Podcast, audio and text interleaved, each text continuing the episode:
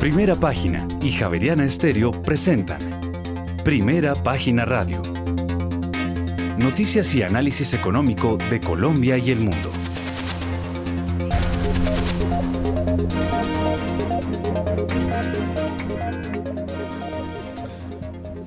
Muy buenos días, son las 6 de la mañana y 3 minutos. Les damos la bienvenida a una nueva emisión de Primera Página Radio. En este miércoles 23 de noviembre del año 2022 tendremos todas las noticias y el análisis económico de Bogotá, Colombia y el mundo hasta pasadas las 8 de la mañana. Bajo la dirección de Héctor Mario Rodríguez y Héctor Hernández, hoy presentamos. El ministro de Hacienda José Antonio Campo asegura que Colombia se está preparando para volver al mercado internacional a finales de este año o principios de 2023 con garantías de el Banco Interamericano de Desarrollo o el Banco Mundial. Además, todas las reformas que se hagan durante el gobierno, incluyendo la de la salud y la de las pensiones, se llevarán a cabo en el contexto de mantener la seriedad fiscal. Así lo señaló el ministro de Hacienda José Antonio Ocampo. Por su parte, el codirector del Banco de la República, Roberto Steiner, está en contra de las intervenciones para corregir la tendencia de tasa de cambio. Además, no descarta acciones para corregir la volatilidad, pero no se rasga las vestiduras por esta situación.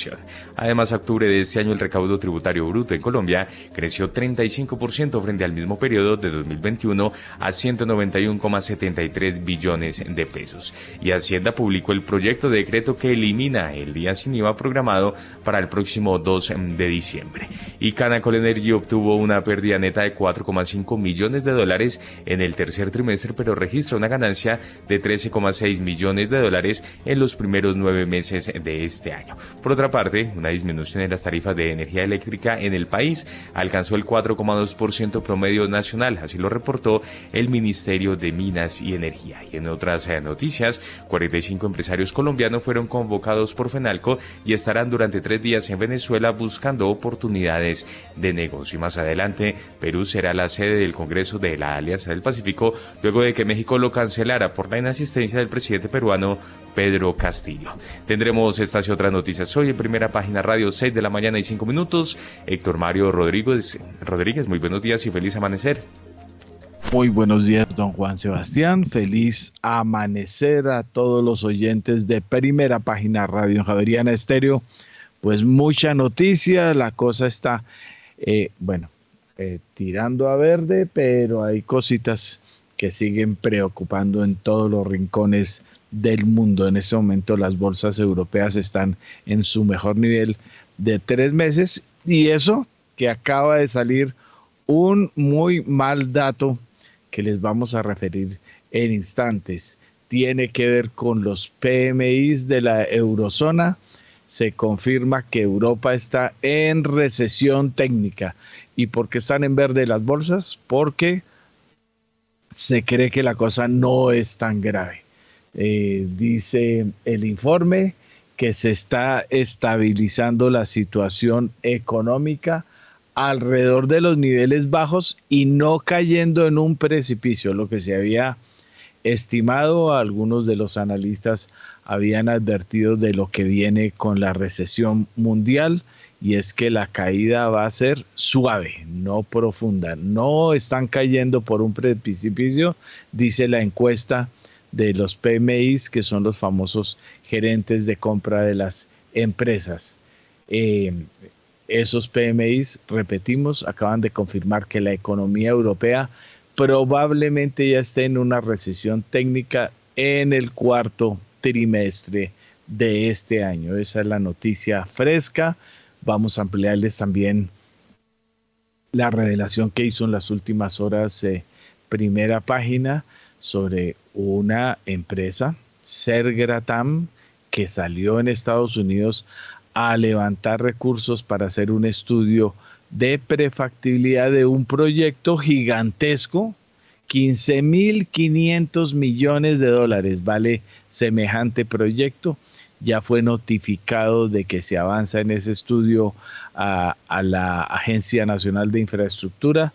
Se trata de un túnel interoceánico en Colombia, en la frontera entre Panamá y Colombia, por los lados también del Golfo de Morrosquillo y el se trata de un terminal con túnel de contenedores que podría entrar a competirle, según lo que hace la oferta, al canal de Panamá. Esa es la historia y detrás hay un colombiano como eh, COO, el Chief Operation Officer, que es Javier León Molina, ex Ecopetrol, ex muchas empresas, muy metido en proyectos en Centroamérica, en el sector petrolero, pues ya les vamos a ampliar esta noticia y muchas más, como siempre, don Juan Sebastián Ortiz. Sí, señor, ya son las seis de la mañana y ocho minutos y aprovechamos entonces para darle una mirada al panorama internacional porque hoy la atención se centra en la publicación de las actas de la más reciente reunión de política monetaria de la Reserva Federal estadounidense del pasado 2 de noviembre. Las señales de que la inflación eh, puede haber alcanzado su punto máximo han llevado a los inversores a buscar pistas de que la Reserva Federal está preparada para reducir el ritmo de la subida de tipos de interés de cara a la última reunión del año el próximo mes. Fue la cuarta reunión consecutiva de subidas de 75 puntos básicos, en la que la atención está puesta mm, en cualquier referencia de una moderación en el ritmo de próximos incrementos de las tasas de interés. Según estos expertos, el mercado descuenta 50 puntos básicos para el 14 de diciembre y otros 50 puntos básicos a 75 puntos básicos en el primer trimestre de 2023 hasta un nivel de llegada de 5%. Asimismo, descuenta el inicio de recortes a finales del próximo año.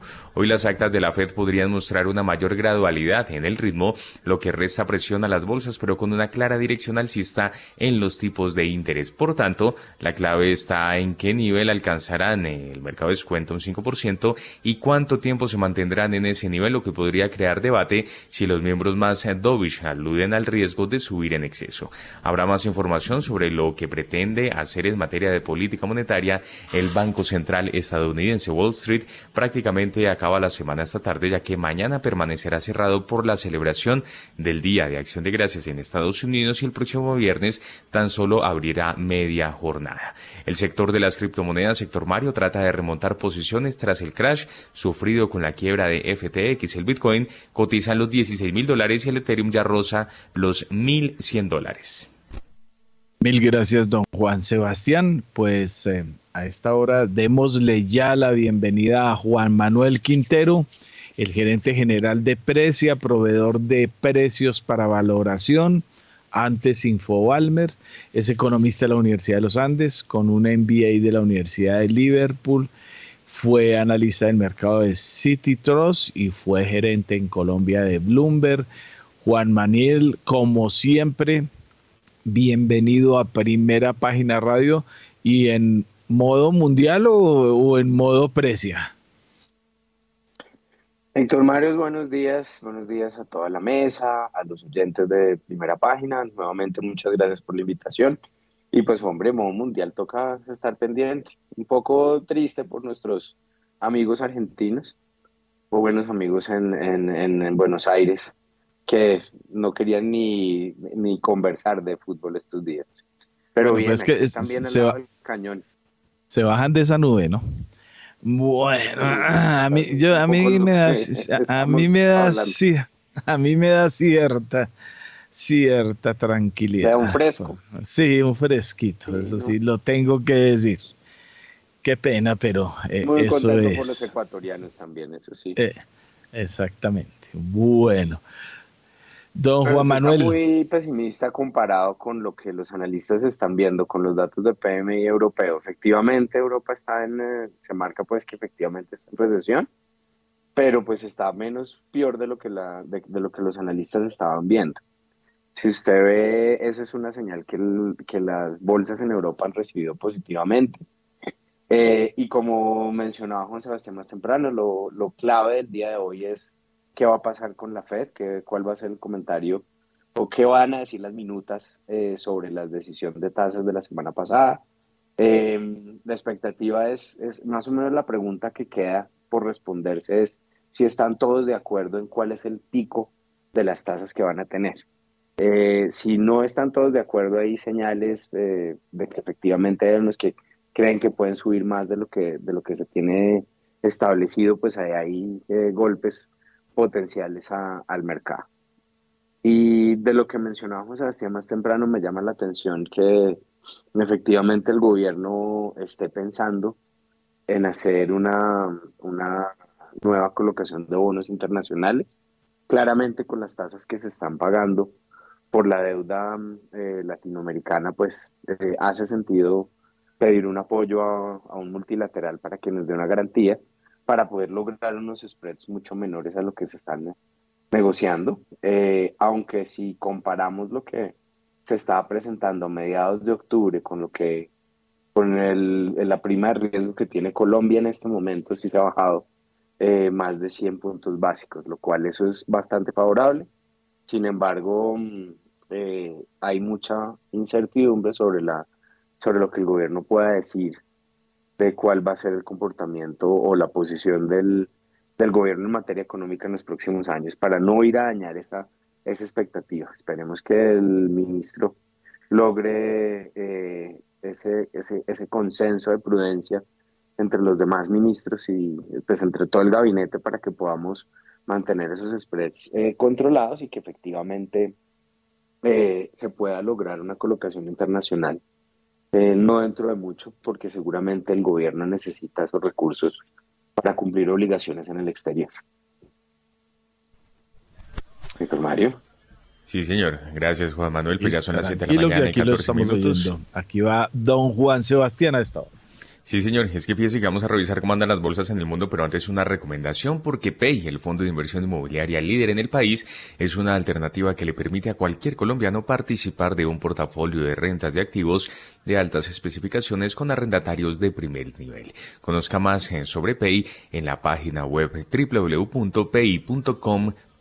6 y 14. Las bolsas de Asia subieron ante los datos procedentes de los sectores inmobiliario o manufacturero en Estados Unidos. Esos datos apuntan a que la tendencia inflacionaria habría alcanzado ya su máximo, lo que podría ablandar la actual política monetaria de la Fed. Además del impulso recibido tras el buen cierre en Wall Street este martes, la región se vio hoy también beneficiada por unos temores algo más atenuados con respecto a las políticas de COVID-0 en China y sus posibles ramificaciones económicas. Sin embargo, el Fondo Monetario Internacional recordó que el crecimiento chino se ha desacelerado y sigue bajo presión. La bolsa de Tokio no pero hoy por, la, por celebrarse la festividad nacional del Día de Acción de Gracias por el Trabajo. El índice de referencia de la bolsa de Shanghái ganó 0,2% y por su parte el parque de Shenzhen retrocedió 0,27%. Hay que decir que la subdirectora del Fondo Monetario Internacional indicó que pese a que la estrategia de cero COVID se ha vuelto cada vez más ágil, las mutaciones más contagiosas del virus y las continuas lagunas en las campañas de vacunación se han traducido en confinamientos cada vez más frecuentes. El índice de referencia de la bolsa de Hong Kong, el Hang Seng, cerró con ganancias em, del 0,57% y antes de irnos con una noticia de última hora hay que decir que el Kospi de la bolsa de Seúl ganó este miércoles 0,53% mientras que el índice de valores tecnológicos Kosdaq subió 1,87%. Última hora, en primera página radio. Y mucha atención porque el Banco Central de Nueva Zelanda elevó los tipos de interés a 4,25%, el nivel más alto desde el año 2008. Hay que decir que el Banco Central, uno de los primeros que comenzó a moderar el ritmo de sus alzas en los tipos de interés, realizó la mayor alza de tipos de su historia. Es más, en su comunicado el Comité de Política Monetaria amenazó con nuevas alzas, al menos hasta que se observe una moderación de la inflación subyacente en el país. Reiteramos entonces, el Banco Central de Nueva Zelanda elevó los tipos de interés a 4,25%, el nivel más alto desde el año 2008. Y nos vamos a esta hora para Europa porque se presentan altibajos en sus principales bolsas a la espera de los datos macroeconómicos y la Reserva Federal de Estados Unidos. Las primeras cifras muestran que la economía del sector privado de Francia se contrajo en noviembre por primera vez eh, desde febrero de 2021, mientras que la actividad en el sector manufacturero en esta ocasión de Alemania mejoró en noviembre por primera vez desde la invasión rusa de Ucrania. Los inversores también se centrarán en las minutas de la Fed que se publicarán más tarde durante este miércoles. El selectivo bursátil IBEX 35 de Madrid subía 0,11%. El índice DAX de Alemania cotizaba 0,11% al alza. El CAC 40 de París cotizaba con leves cambios del 0,04% hacia arriba, mientras que el FTSE de Londres sector Mario subía 0,56%. Así es, don Juan Sebastián, pues eh, la cosa a pesar de que estaba un poquito en verde Europa, a esta hora acaba de cambiar dramáticamente. Se mantienen en verde Londres y París, pero muy cerquita de cambiar y caen, cambiaron totalmente la bolsa española, el IBEX 35 cae hasta ahora, el DAX alemán cae también a esta hora, como les acabamos de decir, los PMIs que salieron de la zona euro confirman que la economía europea entró en recesión técnica. Ya lo había dicho, por ejemplo, el Reino Unido y eh, las cifras todas apuntaban allá. Aunque el mal de muchos consuelo de tontos, lo que dicen los analistas es que la cosa eh, no está en niveles tan bajos. Quiere decir que no están cayendo en un precipicio, así lo llaman en este momento y también la desaceleración de la actividad empresarial de la zona euro disminuyó levemente en noviembre. Están tratando de pegarse de cualquier mensaje de esperanza para mejorar el tono de los mercados, o sea, están ambivalentes en este momento los europeos, a pesar de que la cosa estuvo bien en Asia más temprano. Vamos a ver cómo va a pintar eh, por ahorita verde olivita, diga, llamémoslo así, los futuros de Wall Street, punto 04 apenas el eh, Dow, punto 05 el Standard Poor's y punto 02 el Nasdaq, la cosa puede volverse en rojo en breve la preapertura de Estados Unidos. Don Juan Manuel Quintero quiere ampliar su comentario a esta hora, 6 y 19 minutos.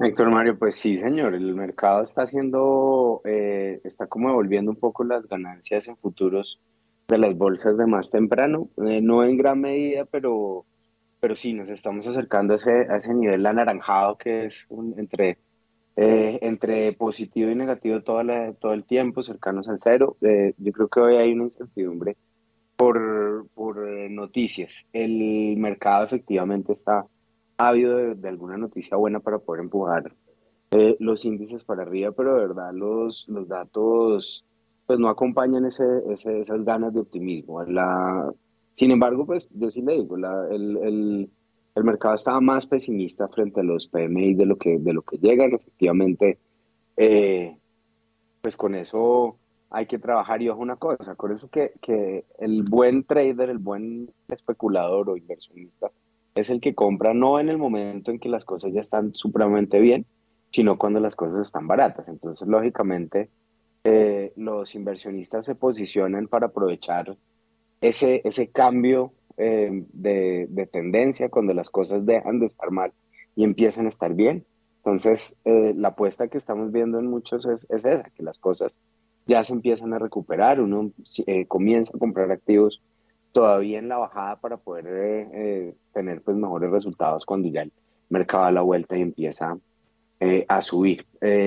mientras tanto, si usted se, da cuenta, pues tenemos también em, el, el, índice de dólar que se había recuperado, o bueno, que se había devaluado que permitido de muchos países, particularmente en Latinoamérica, se eh, tuvieran una recuperación eh, importante en las últimas dos semanas.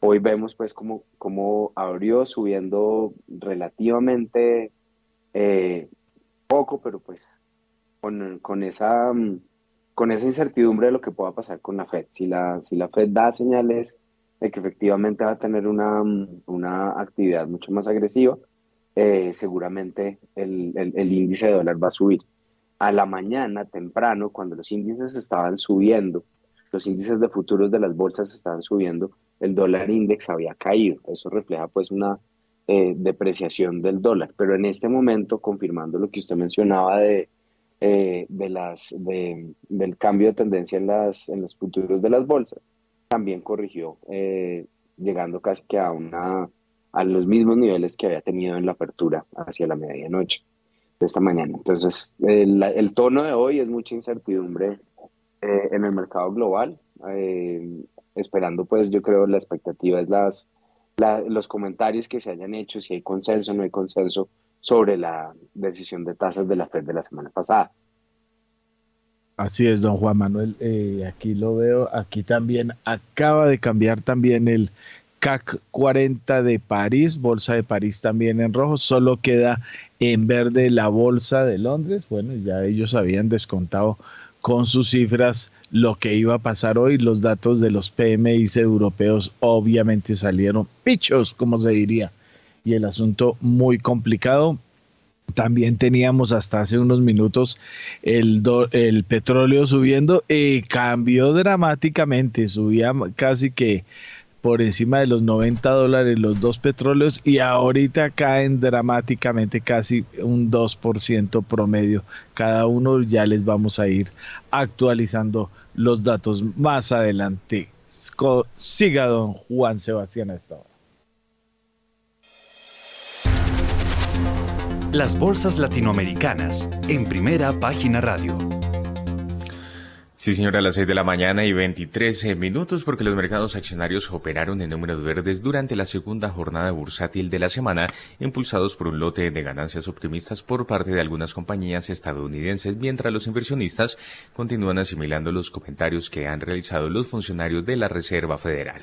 El Standard Poor's 500 registró un incremento del 1,36%. En igual medida subió el tecnológico Nasdaq 100 y el Dow Jones que avanzó 1,18%. En la región el índice Merval de la Bolsa de Comercio de Buenos Aires cerró con una subida del 0,58%. El índice Ibovespa de la Bolsa de Valor de Sao Paulo bajó 0,65%.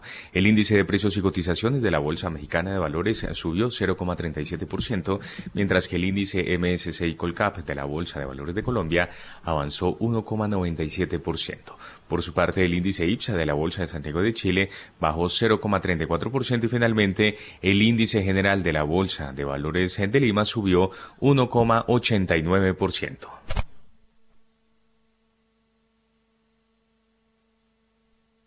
Adelante con las referencias, don Juan Sebastián.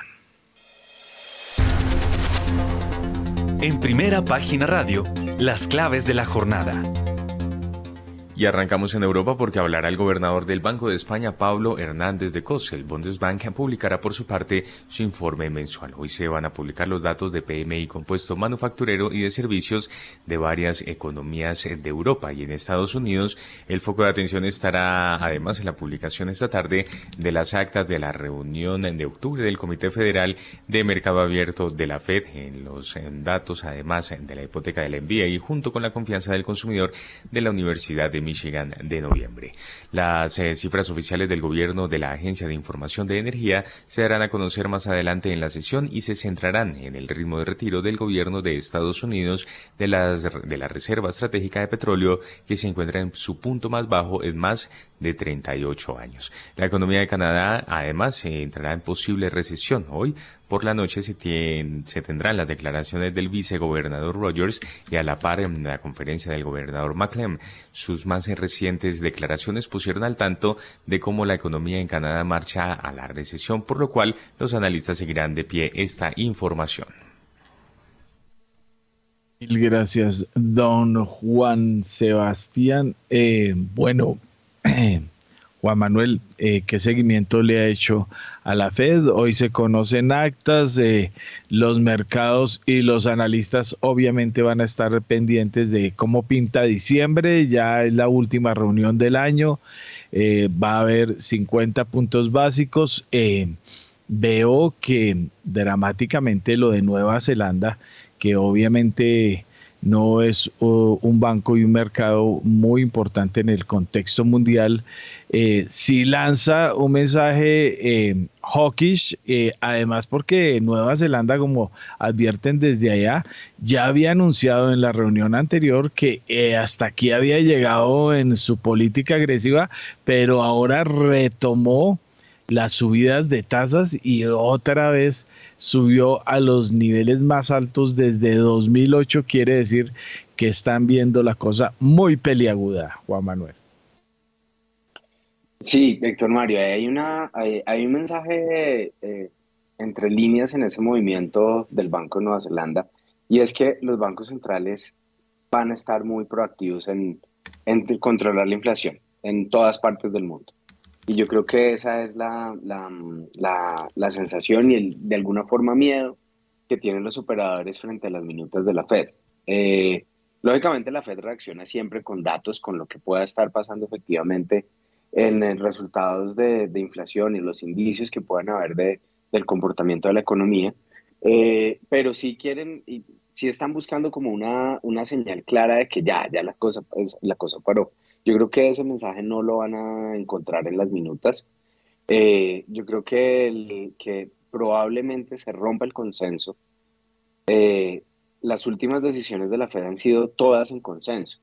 Yo creo que pueden empezar a haber voces distintas que, que, den un, tono un poco más eh, tranquilizador al, al mercado, pero hasta no leer esas, esas cosas, pues toda la, todo el movimiento va a ser muy especulativo. Fíjese, y, aquí lo, me devuelvo un poco a lo que, a lo que pasa en, Latinoamérica, ustedes hablaban ahorita hace un rato de las bolsas.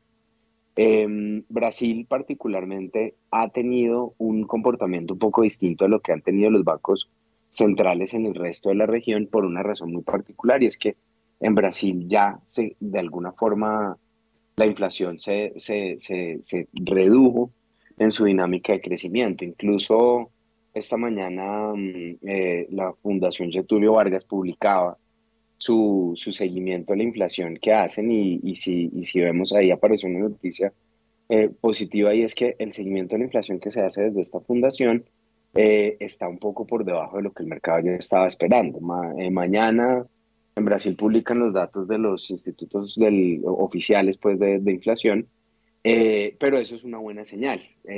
fíjese, si hay datos positivos, el mercado, o, mejor, la, los bancos centrales no deberían reaccionar. Brasil lo ha medido bastante bien. Pensábamos que Nueva Zelanda estaba en las mismas condiciones, pero efectivamente ellos reaccionan a esa, eh, eh, a esa mm, eh, potencial subida de, inflación. Entonces yo creo que el, la foto hacia dónde van los tipos de cambio, perdón, los tipos de interés son, es, está totalmente relacionada con qué indicadores van a salir, van eh, saliendo en cada una de las, de las publicaciones de datos y hasta que, la, hasta que no haya una evidencia muy clara que la cosa da la vuelta, eh, no deberíamos ver bancos centrales mandando señales de, de, de, cambio en su, su eh, agresividad de política económica. Y un, solo un dato más de Brasil para cerrar. Otra vez tenemos temas políticos allá pasando. Esta mañana se, se algunas agencias reportaban que eh, el, el, partido de Bolsonaro está demandando las, las elecciones, eh, porque pues ahí hay unos argumentos sobre unas máquinas que, de votación que efectivamente ellos dicen que no deberían reconocerse los votos que se depositaron ahí. Y bueno, lo que veía de los, de los analistas locales es que efectivamente pues esa incertidumbre puede golpear eh, los, los, resultados de la, de la economía, pueda golpear el crecimiento de Brasil para el próximo año, si es que efectivamente esa discusión de la legitimidad de la elección de, de Lula eh, se pone en duda. Entonces yo creo que otra vez la política afectando la economía en Brasil, pues que, que hemos siempre considerado que es un país que a pesar de, de la posición de los, de los eh, gobernantes, pues el, país tiene un manejo económico relativamente independiente de esas, de esas eh, tendencias o de esas eh, posiciones de los de los de su gobierno. Oiga, don Juan Manuel, eh, pregunta válida para hoy, bueno, para hoy no tanto, para mañana jueves, que es el, el día de dar gracias por tener trabajo, como, como lo llaman en Japón. Hoy no hubo bolsa, no, pero precisamente porque es festivo por eh, la circunstancia de la acción de gracias. La acción de gracias es por tener trabajo.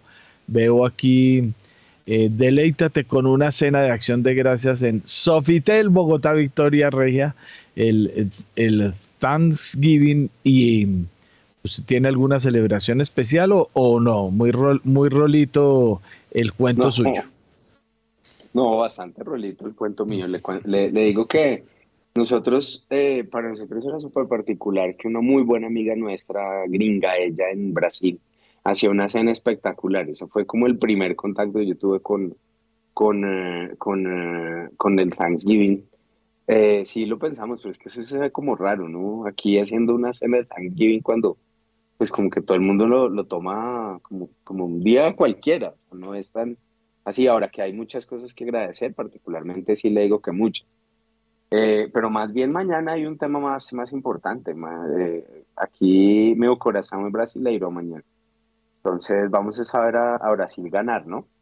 Ah, eso sí, ese sí, ese sí eh, a uno no le da vergüenza eh, que hasta pierdan, porque esos son de otro nivel, de otro nivel personal. Bueno, no me voy a meter más en Honduras a estas, a estas alturas.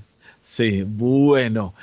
Eh, don Juan Sebastián, Empecemos con nuestro asunto con Daniel Támara y el paquetaco macroeconómico de primera página radio.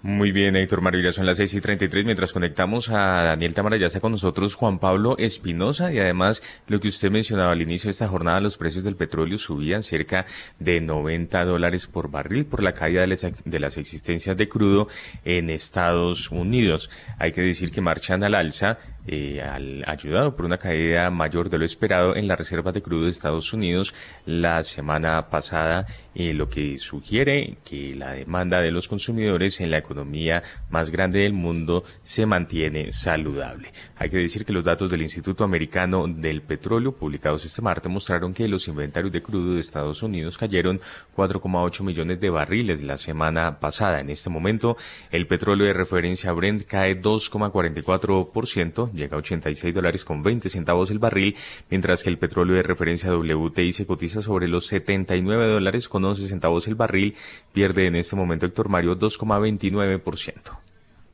Ah, bueno, pues aprovechemos 6 y 34 minutos, no lo había visto por acá, ya lo veo aquí a don Juan Pablo Espinosa Arango. Eh, profesional en finanzas y relaciones internacionales del externado, con una maestría en economía financiera de la Universidad de Oxford. Es el director de investigaciones económicas del grupo Bancolombia de, y está vinculado a Bancolombia desde 2003. Juan Pablo, como siempre, bienvenido a Primera Página Radio. Hola, Héctor Mario, un saludo muy especial también a Juan Sebastián, Manuel, que hace mucho tiempo no lo veo, pero, pero, pero siempre pues es un gusto hablar con él. Y bueno, no a toda la audiencia eh, aquí arrancando, arrancando el día y viendo la volatilidad del petróleo que, que pues conectándolo con la realidad económica del país, si algo quedó de la última reforma tributaria es que el precio del petróleo, que ya era importante para para la macro colombiana, pues de ahora en adelante va a ser mucho más porque recordemos que una parte importante de ese recaudo adicional que acaba de aprobar el Congreso está justamente vinculado al desempeño del sector y más particular eh, y, más específicamente al, a la evolución de las cotizaciones internacionales, de modo que si antes, si antes eh, movía la aguja en cuanto a las finanzas públicas, pues ahora lo va a hacer mucho más y la posibilidad de que el mundo entre en una recesión, eh, que es un poco la preocupación que, que se ve cada vez más clara eh, de cara al 2023, pues puede tener unos impactos en demanda que terminen en última instancia manifestándose en unas caídas de precio y creo que ese es uno de los elementos de riesgo que hay que tener muy presente en el panorama para el 2023. Así es. Eh, Don eh, Juan Pablo, oiga Juan Pablo, eh, estuve viendo muy interesantemente la presentación de sus eh, perspectivas económicas y de inversión para el año que viene. Como usted, esta ya empieza siendo una noticia floja desde ese punto de vista, pero también hay demasiados elementos y guías para tener en cuenta. ¿Cómo leer la guía de Bancolombia que usted presentó en las últimas horas? Bueno, no, Héctor Mario, pues primero que todo agradecerle la, la, asistencia y la mención a este trabajo que es eh, pues el resultado de, de, un eh, análisis hecho en conjunto entre los analistas macroeconómicos sectoriales y, y, las personas, pues los expertos que siguen al mercado financiero y a los emisores en renta variable. Eh, de modo que es pues una visión que trata de ser lo más completa, lo más comprensible acerca de, del año 2023. Y, y, yo creo que el mensaje central detrás de todos los detalles que hay es pues que, que la economía colombiana está empezando un proceso de, de, de aterrizaje, de aterrizaje después, después de, de unos eh, años de crecimiento que realmente han sido excepcionales, pero digamos que, que esa velocidad alta, incluso para el estándar global que llevábamos, pues no era, no era sostenible. Teníamos que eventualmente llegar a, a, buscar nuevamente pista y a, y a aterrizar para reabastecer la aeronave, ¿cierto? Y ese tipo de aterrizajes yo creo que en el ciclo económico de cualquier país eh, pues se da cada cierto tiempo. Es decir, eh, el hecho de, estar pensando que en 2023 la economía va a, digamos, a enfriarse frente a lo que hemos visto hasta ahora, pues no es eh, tal vez ninguna novedad. El gran tema es que no va a ser un aterrizaje cualquiera, porque pues las condiciones de la pista son muy complejas, eh, es decir, la economía global nos sugiere por muchos frentes eh, pues un panorama eh, difícil, ¿cierto? Tenemos vientos cruzados, tenemos una tormenta pues en el, en el, en el, en el horizonte y eso pues para cualquier piloto pues ya de entrada es un, es un reto importante. Segundo, la pista también se está moviendo el piso, de alguna manera eso lo, asimilamos a cómo la realidad global está eh, dando paso a un mundo en donde la geopolítica es cada vez más eh, incierta, más volátil y termina generando unas afectaciones económicas. Eh, pues yo creo que el conflicto en Ucrania y todo lo que eso ha traído como consecuencia a nivel económico en Europa y en otras partes del mundo, creo que es simplemente una, una muestra de, de cómo ese factor desestabilizador creo que eh, es, es importante hoy en día, cosa pues que, que, el mundo tal vez no había visto desde la caída del muro de Berlín. Y en el caso de Colombia también, digamos, la aeronave en la que estamos eh, aterrizando en medio de, de, todo este panorama mundial eh, complejo, pues creo que está evidenciando que, que, hay unas vulnerabilidades, que el país unos, unas debilidades y mucho menos. Particularmente el déficit fiscal, el déficit en cuenta corriente han sido, yo creo que parte del panorama que hemos discutido en este programa desde hace bastante tiempo.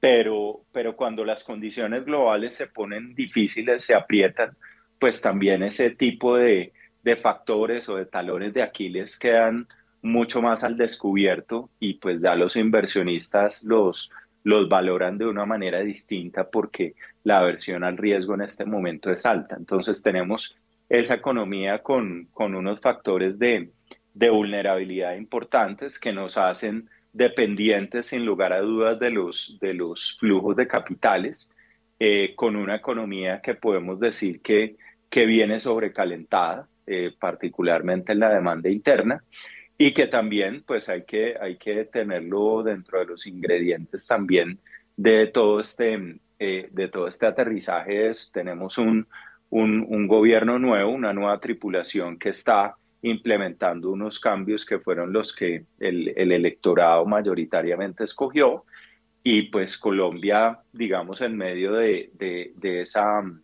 digamos, de esa alternancia política, pues tenemos, la verdad es que poca experiencia si nos comparamos con otros países de América Latina en esos procesos de cambio eh, y el resultado pues es una incertidumbre que, que, también eh, termina afectando las decisiones económicas y las, eh, digamos, expectativas del mercado financiero pues en, varios frentes. Yo creo que ese es el panorama, Héctor Mario, y, lo que nosotros estamos viendo como tratando de combinar todo, todos estos elementos es que el aterrizaje sin duda se va a dar, vamos a tener un crecimiento en 2023 sustancialmente inferior al que vimos en 2022 y en 2021 también, eh, con un, digamos, con una realidad en la cual la inflación la vamos a empezar a domar, pero yo creo que de una manera muy gradual, ¿cierto? Vamos a, a tener todavía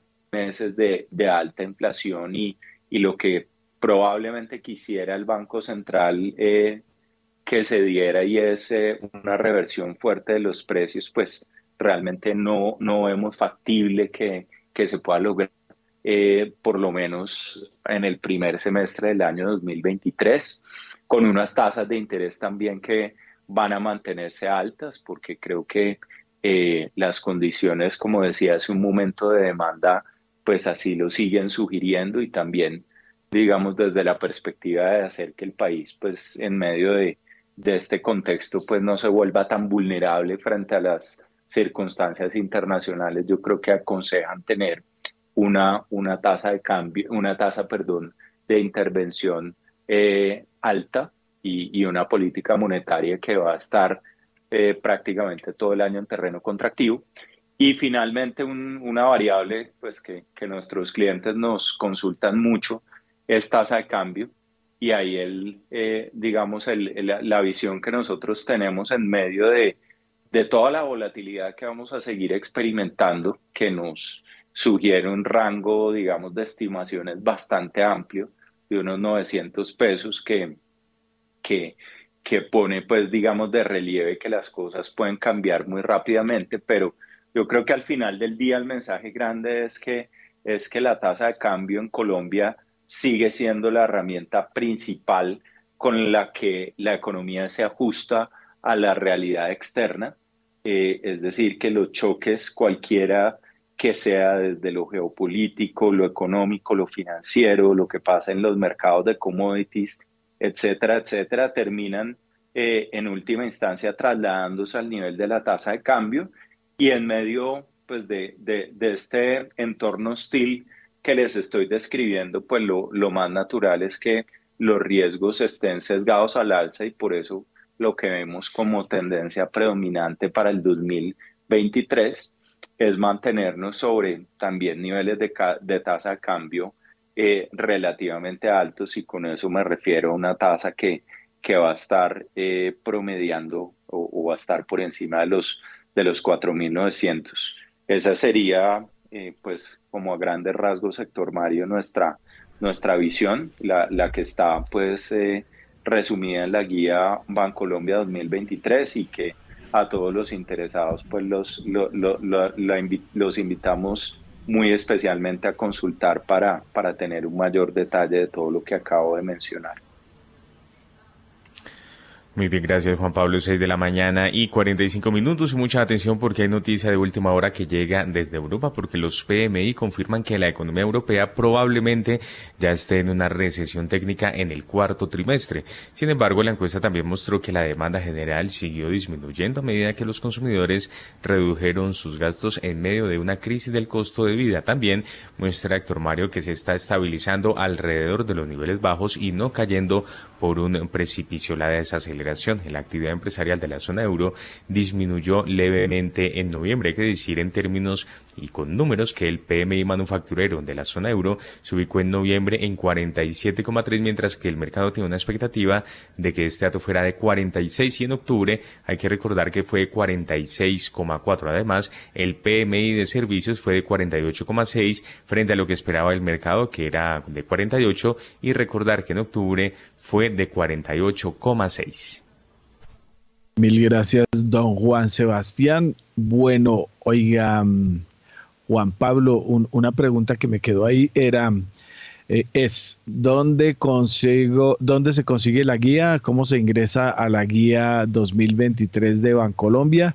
Y la otra pregunta que me quedó eh, en el tintero es, em, anoche em, estábamos en una reunión con un empresario muy importante y, y la pregunta que le sigue sonando a la gente es, bueno, ¿y qué posibilidad de que Colombia tenga control cambiario? O sea, si en algún momento lo sugirió el presidente, eh, a pesar de que el, eh, el, eh, ¿cómo se llama? El ministro adulto que está respondiendo por todos los temas, ahí mismo salió a apagar el incendio.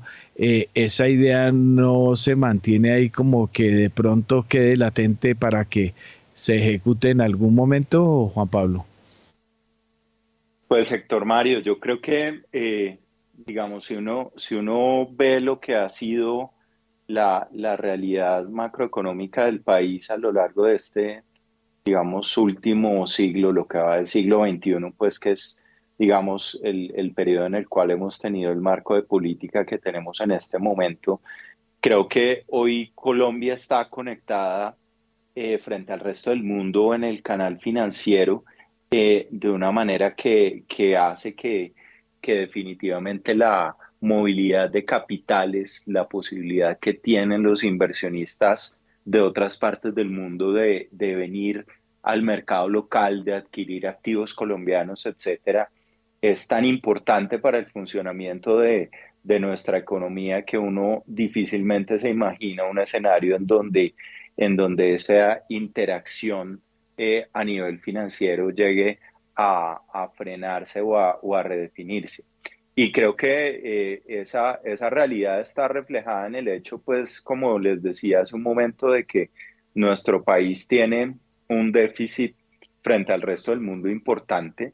Eso, si uno lo, digamos, hiciera la analogía, Héctor Mario, frente a las finanzas de una familia, ¿cierto? Las cuentas de, de una familia que, que tiene un ingreso, digamos, de 3 millones de pesos, pero que se gasta 5 todos los meses pues ese tren de gasto es sostenible en el tiempo solamente en la medida en la que esa familia pueda echar mano de unos ahorros que tenga, que, que paulatinamente se van a ir agotando, o que tenga acceso a quien le preste plata y, le, y, le, y le cubre ese faltante. Con la economía colombiana ocurre algo similar, ¿cierto? Tenemos un exceso de gasto, un exceso de inversión que hace que necesitemos capitales internacionales para para operar como lo hemos venido haciendo recientemente. Una política de control de cambios tome la forma que, tome, eh, sí, independientemente pues de cuál sea el mecanismo o la herramienta, pues nos va a frenar o a dificultar de una manera muy importante el acceso a esos recursos y una familia entonces que, que no tenga la posibilidad de financiarse, y eso lo mismo le pasaría al país, pues va a tener que eh, apretarse de alguna manera el cinturón a las malas. Y creo que eso en últimas, eh, que sería pues como la manera muy eh, coloquial de, de, referirse pues a una contracción económica muy fuerte, pues yo creo que eso no, no está pues ni en los planes de las autoridades, ni mucho menos de los empresarios.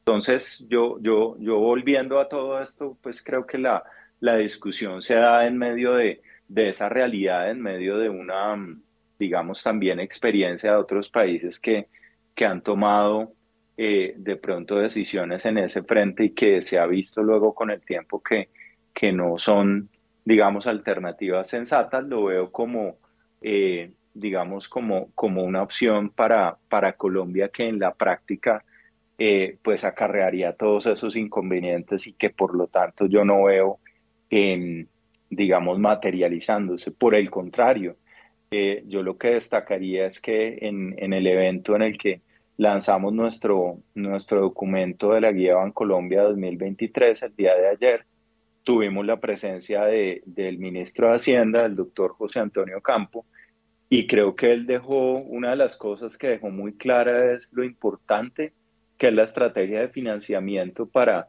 para el gobierno nacional, eh, la digamos, la, la, posibilidad que está explorando en este momento el gobierno de poder volver a los mercados de capitales internacionales a través de una emisión de títulos de deuda garantizados eh, a través pues, de algún mecanismo multilateral eh, de colateral, bien sea Banco Mundial, BID, fueron las opciones que él mencionó.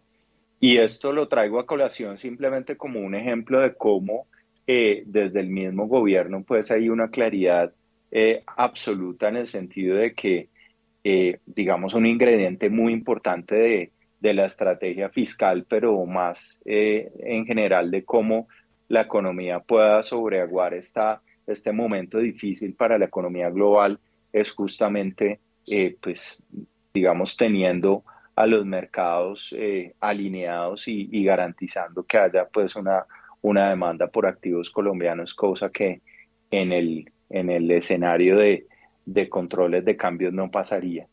Y Héctor Mario, pues para responder la pregunta inicial que usted me hacía, las personas interesadas pues en, en acceder a este documento, ¿cómo, ¿cómo pueden hacerlo? Yo tal vez les diría que la opción más sencilla para aquellos que no están suscritos a, a nuestros reportes, etcétera, es, es googlear, eh, es, es, poner en su navegador eh, de Internet Investigaciones Bancolombia, eso los lleva a nuestra, a nuestra página de Internet y a partir de ahí pueden eh, o bien sea descargar el reporte o suscribirse también pues a todos los documentos que nosotros periódicamente estamos produciendo. Listo, recibido el mensaje, don Juan Pablo Espinosa. Bueno, 6 y 53 minutos de la mañana. Juan Manuel Quintero Bernal de Precia, su comentario de esta hora. Eh, Héctor Mario, pues huyendo a Juan Pablo y con un saludo, que efectivamente hace tiempo no, no nos vemos.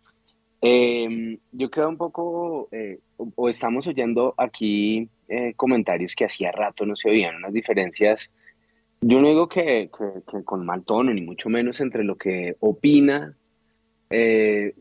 eh, el, Banco Central, lo que dice el, ministro de Hacienda. Ayer eh, ustedes a través del servicio de primera página reportaban pues lo, lo, que estaba pasando en el foro de Bancolombia casi que en tiempo real y, y se veía pues una diferencia de criterios, hablando de, de, de, que el Banco, el Banco de la República no considera que efectivamente la política monetaria no tenga papel porque solamente se está hablando de una inflación eh, de, de oferta, como lo afirma el ministro Campo. Em, ahí hay una diferencia de criterios importante. Eh, también Steiner mencionaba que, que las, que las eh, señales sobre política de hidrocarburos también son muy preocupantes. Ahí yo siento que hay un tono de diferencias. Yo espero que no sean de fondo, ni, ni mucho menos entre el, Banco de la República y lo que puede estar viendo el gobierno. Eh, a mí me preocupa lo siguiente, aquí estamos, eh, o, el, presidente viene haciendo anuncios muy importantes en términos de subsidios, en términos de dinero que se le va a entregar a las familias, a, las, a, los individuos, a muchas, eh, en, forma de muchos subsidios, que más allá de, juzgar si hay justicia o no en esos subsidios, definitivamente son recursos que, que van a alimentar una presión de demanda mayor.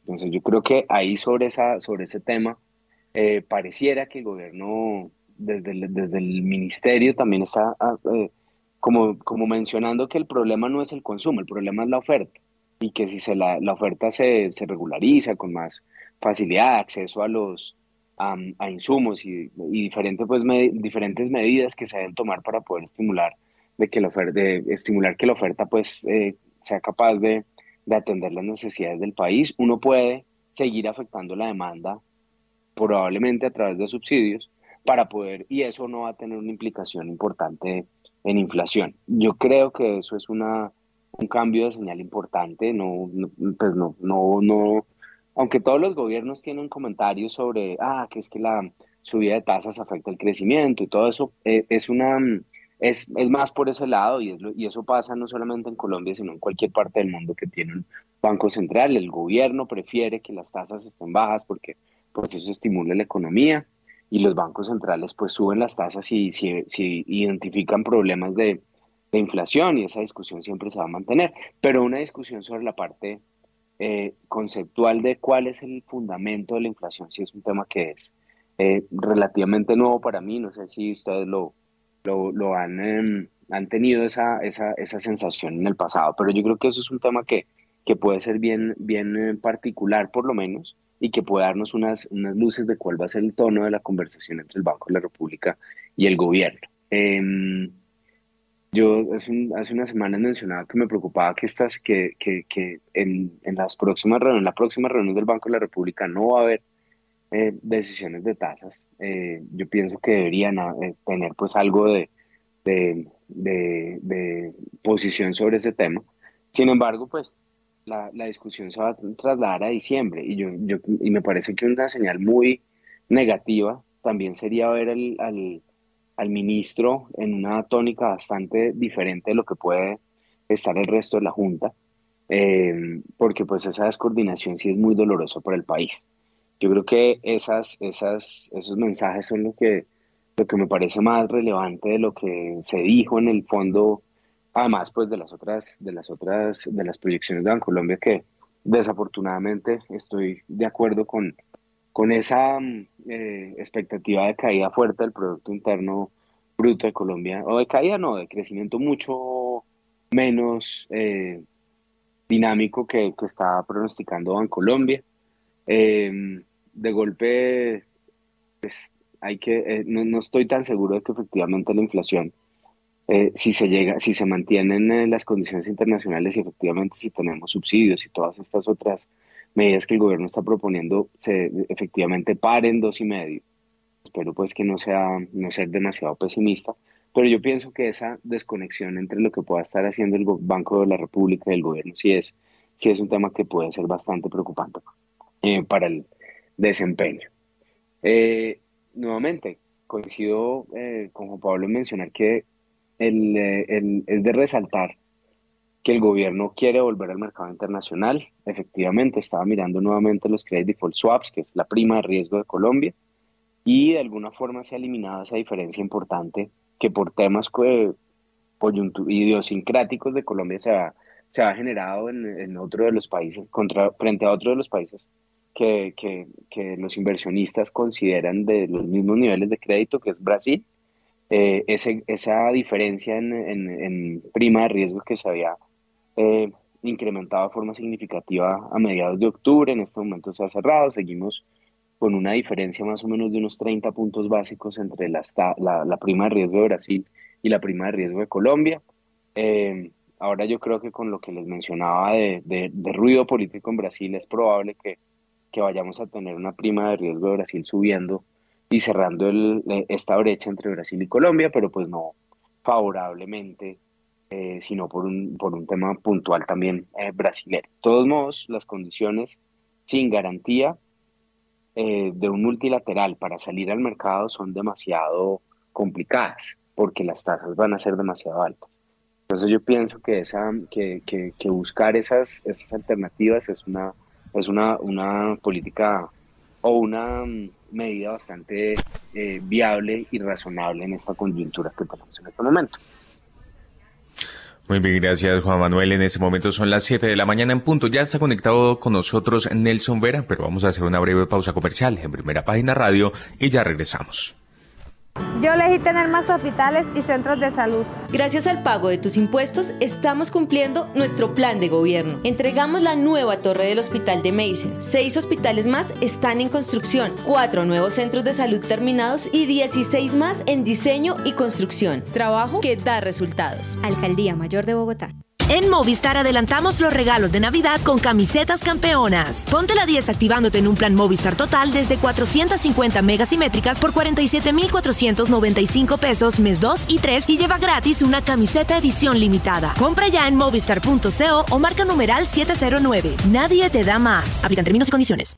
Yo elegí poder salir de la pobreza. Gracias al pago de tus impuestos, estamos cumpliendo nuestro plan de gobierno. Cerca de 1.200.000 hogares han recibido transferencias monetarias durante la actual alcaldía. Hemos sacado a más de 349.000 personas de la pobreza. Trabajo que da resultados. Alcaldía Mayor de Bogotá.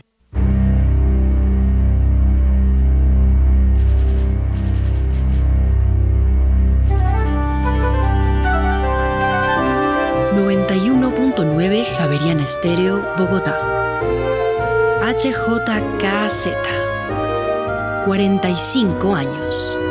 Sin fronteras.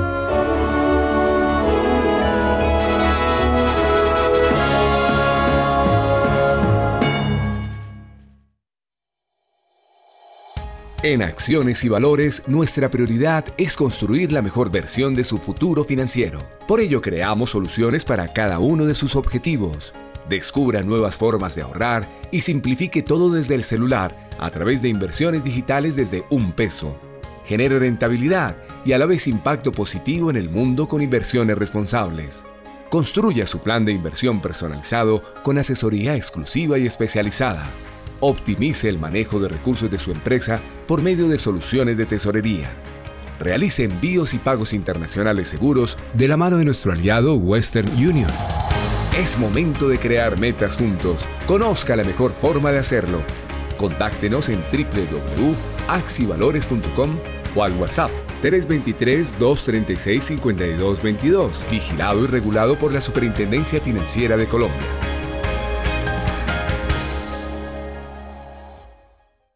Javeriana Estéreo, sin fronteras.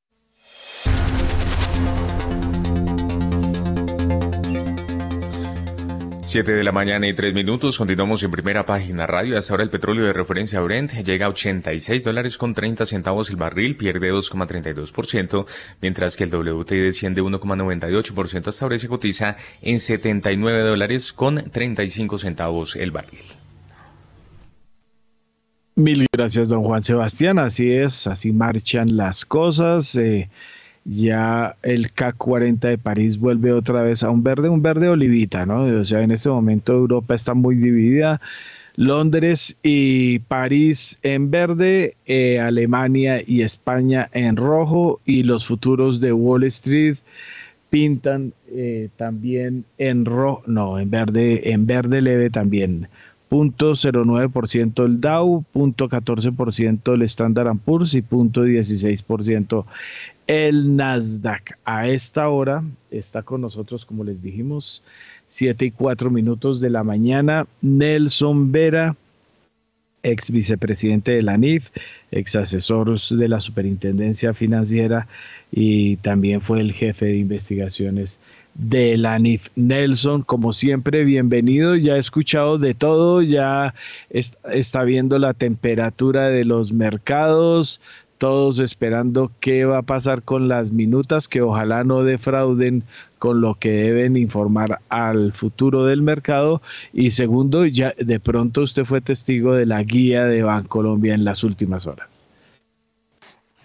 Muy buenos días, Víctor Mario. Muchas gracias por la invitación, Juan Sebastián, y un saludo a los colegas.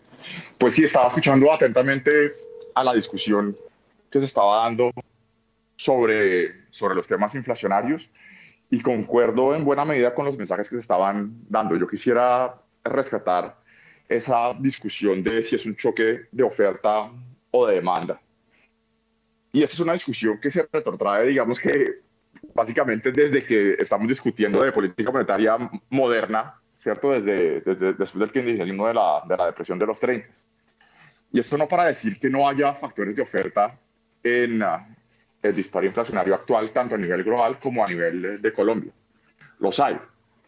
El problema es cuando se descuenta que los factores de oferta van a ser transitorios, cuando en el mundo de la pospandemia lo que estamos teniendo son choques de oferta cuasi permanentes que se riegan por múltiples mercados y que tienden a desanclar la inflación. Entonces, por múltiples razones, por fragmentación de las cadenas de valor, por los temas geopolíticos, incluso por los temas mineroenergéticos, donde la idea de desfinanciar prematuramente el mineroenergético no es solo un tema que se nos ha metido en Colombia, sino también a nivel global, desconociendo las duras disyuntivas que ello tiene. Entonces, acostumbrémonos para choques de oferta cuasi permanentes de aquí en adelante. Y en la demanda, la demanda está recalentada, tanto a nivel global como a nivel local. Prueba de ello es la ampliación del déficit externo, ¿cierto? Casi 6% del PIB, se va a moderar, sí. Prueba de ello es un consumo que crece a doble dígitos. Prueba de ello es una cartera de consumo que también tiene un crecimiento real cercano al 8%. Entonces también hay un elemento de demanda. Y otra discusión adicional es sobre el tema del efecto estadístico. Lo que se quiere decir cuando se hace excesivo énfasis en los factores de oferta es tranquilos, tranquilos, pensando un poco con el deseo que como esos choques de oferta se devuelven, toda la inflación termina siendo transitoria. Eso no es correcto por lo que ya les mencionaba, no solamente por, por ese efecto estadístico, no es mecánico que las cosas suben y bajan, sino que cuando uno se compra el error de la inercia inflacionaria, que depende de esa brecha como proceso de oferta agregada y demanda agregada, devolver la inflación a sus niveles meta es muy complicado. Y es acá cuando los economistas nos preocupamos con la inflación básica y con la inflación salarial, que sería como la inflación más básica de todas. Por eso creo, y lo discutimos en ocasiones anteriores, sector Mario, que los informes de nuestros colegas de bancos de inversión aquí en Estados Unidos son demasiado optimistas con la reducción en la inflación a niveles cercanos al 2,5-3% el próximo año. Ese puede ser el escenario optimista, pero creo que puede ser un falso amanecer, como lo llaman aquí, de pensar con el deseo, porque la inflación salarial nuevamente está todavía a niveles del 5% y la inflación subyacente puede ser que termine rebotando al cierre del próximo año. Y en Colombia, pues tenemos el agravante de esa indexación adicional y las discusiones de fin de año, donde el piso probablemente va a ser cercano al 15%. Cuando uno le suma la inflación, piensa en el rango 12.2 actual o al 12,5, si uno le suma la productividad, digamos que punto y medio, y el premium político que se ha venido ampliando en los últimos, de los últimos años, varias administraciones, porque eso no es solamente de la última administración, la última administración, el 10%, pues evidentemente vino a agravar las cosas, veremos qué ocurre, pero el problema es, es precisamente ese empuje de los costos. Esto no es solamente un tema de desligar por decreto los peajes o las multas, no, es un problema de empuje de los costos generales a la economía. Y no es solamente una presión de primer orden, me explico, porque esas disculpas, llamamos las disculpas, para inacción monetaria por el lado de la oferta, también nos dicen que tenemos que enfocarnos excesivamente en la inflación de bienes, como si eso fuera lo, lo único que importara.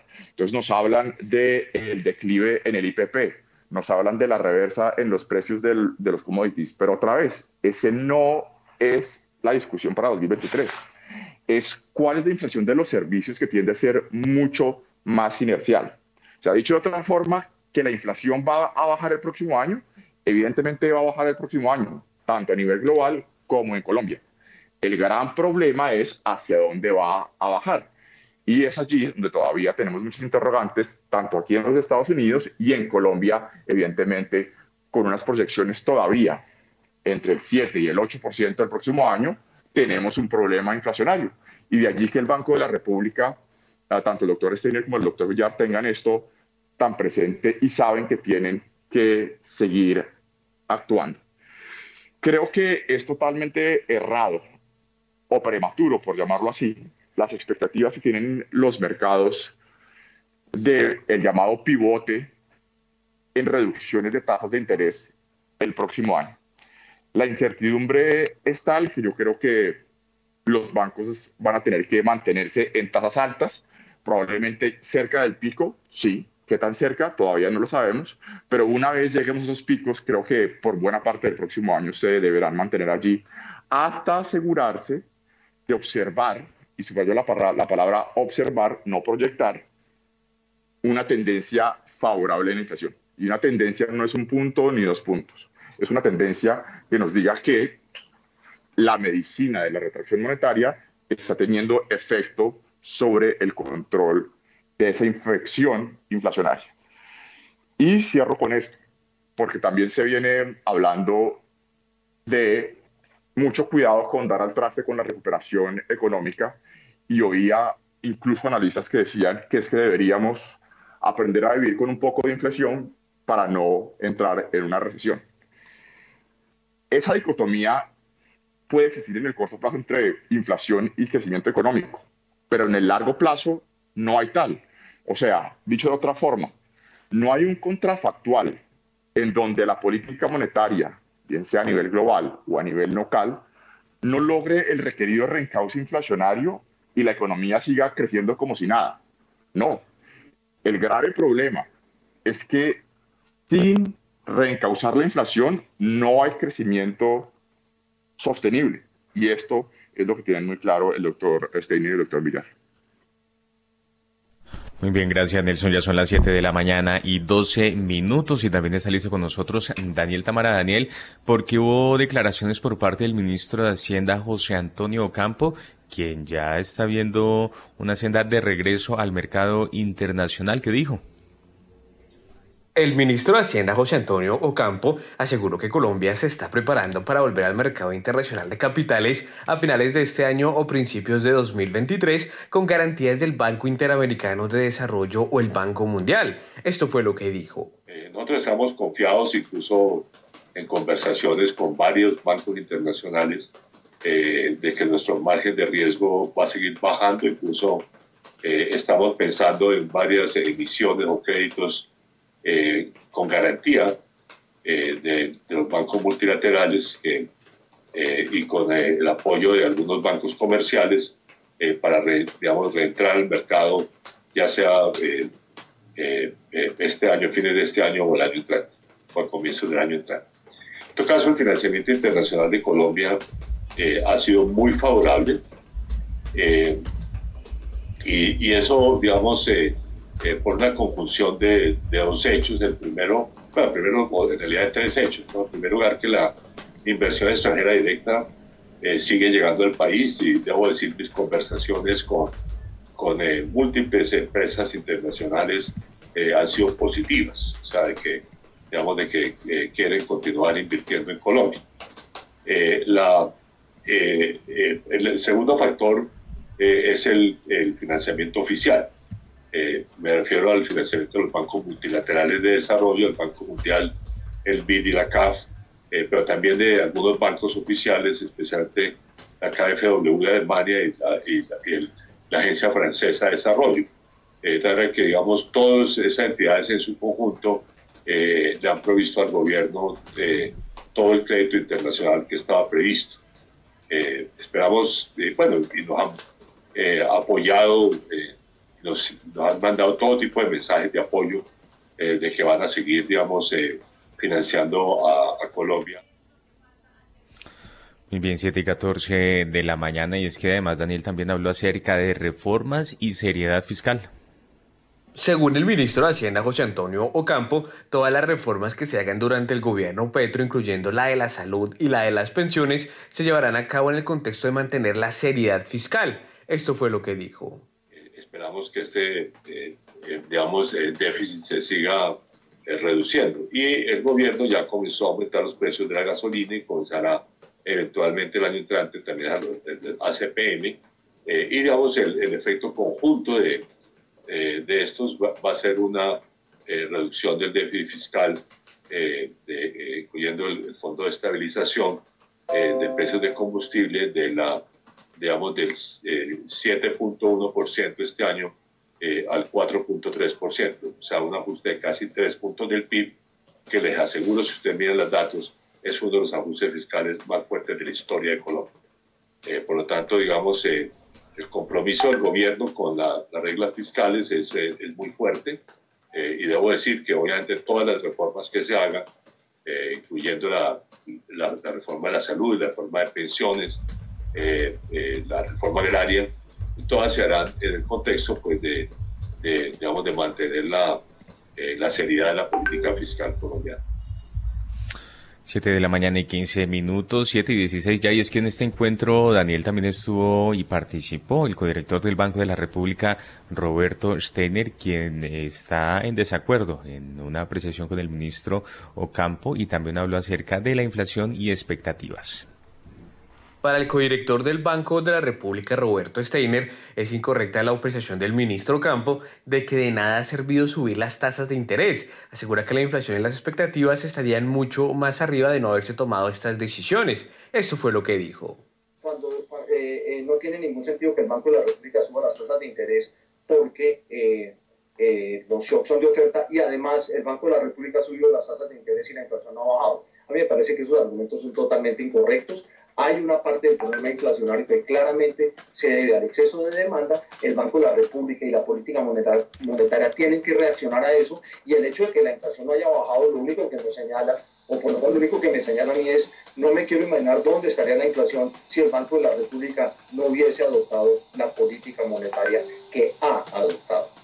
esa política monetaria ha conducido a que la inflación sea alta, pero no tan alta como habría sido de nosotros haber mantenido una política monetaria tan expansiva como la que tuvimos eh, durante eh, el periodo eh, que cesó en septiembre del año pasado. De manera que yo creo que aquí evidentemente hay espacio para creer que la reacción ante estos fenómenos tiene que ser una restricción de la política monetaria. Mil gracias, don Juan Sebastián Ortiz, Daniel Támara también. Bueno, ahí tenemos un punto interesante planteado precisamente en la intervención del ministro de Hacienda y la respuesta de Steiner y lo que ha hecho el Banco de la República.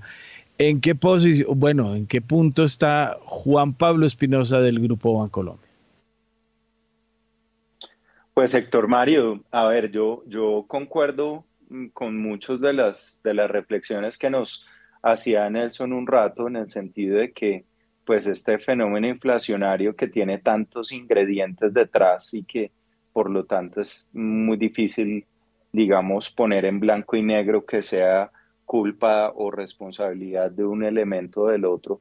Lo que, lo que es cierto y pensando en términos de qué tan sostenible de qué tan permanente puede ser ese, esa, esa presión inflacionaria, pues termina eh, en última instancia relacionada con, con, con, la evolución de la demanda, eh, por un lado, con la credibilidad del Banco Central también, y con la manera en la que los choques iniciales se terminan eh, volviendo mucho más inmerciales en el resto de la economía a través de la inflación de servicios y en particular la inflación de salarios. Y, a mi modo de ver, cuando trata uno de hacer el balance de todo esto y pensando en, en que al final del día eh, la inflación es el impuesto más regresivo y que no hay eh, proceso de progreso de una economía sin estabilidad de precios, pues indudablemente uno, uno llega a la conclusión de que las, en las actuales circunstancias lo recomendable por parte del Banco Central sería eh, seguir combatiendo la inflación a través de una política monetaria contractiva, eh, de la cual además yo creo que todavía hay un margen de ajuste adicional, por lo menos en el caso de Colombia, porque todavía no estamos en el pico de inflación y hasta que eso no ocurra, pues yo creo que en términos de señal, el Banco de la República mal podría eh, pensar en, en tratar de levantar un poco el pie del acelerador. Ahora, lo que, lo que quiero señalar y que me parece también una, una reflexión y un anticipo eh, de algo que vamos a ver en el 2023 es que eh, a lo largo de este año eh, hemos tenido incrementos sostenidos de la inflación en la mayor parte del mundo durante casi todo el año. Y lo que ha venido haciendo la política monetaria es eh, digamos, casi que en línea con esa subida de los precios, subir las tasas de interés. Es decir, la tendencia ha estado muy clara en el 2022 de, de, que ambas, eh, eh, digamos, variables vayan de la mano.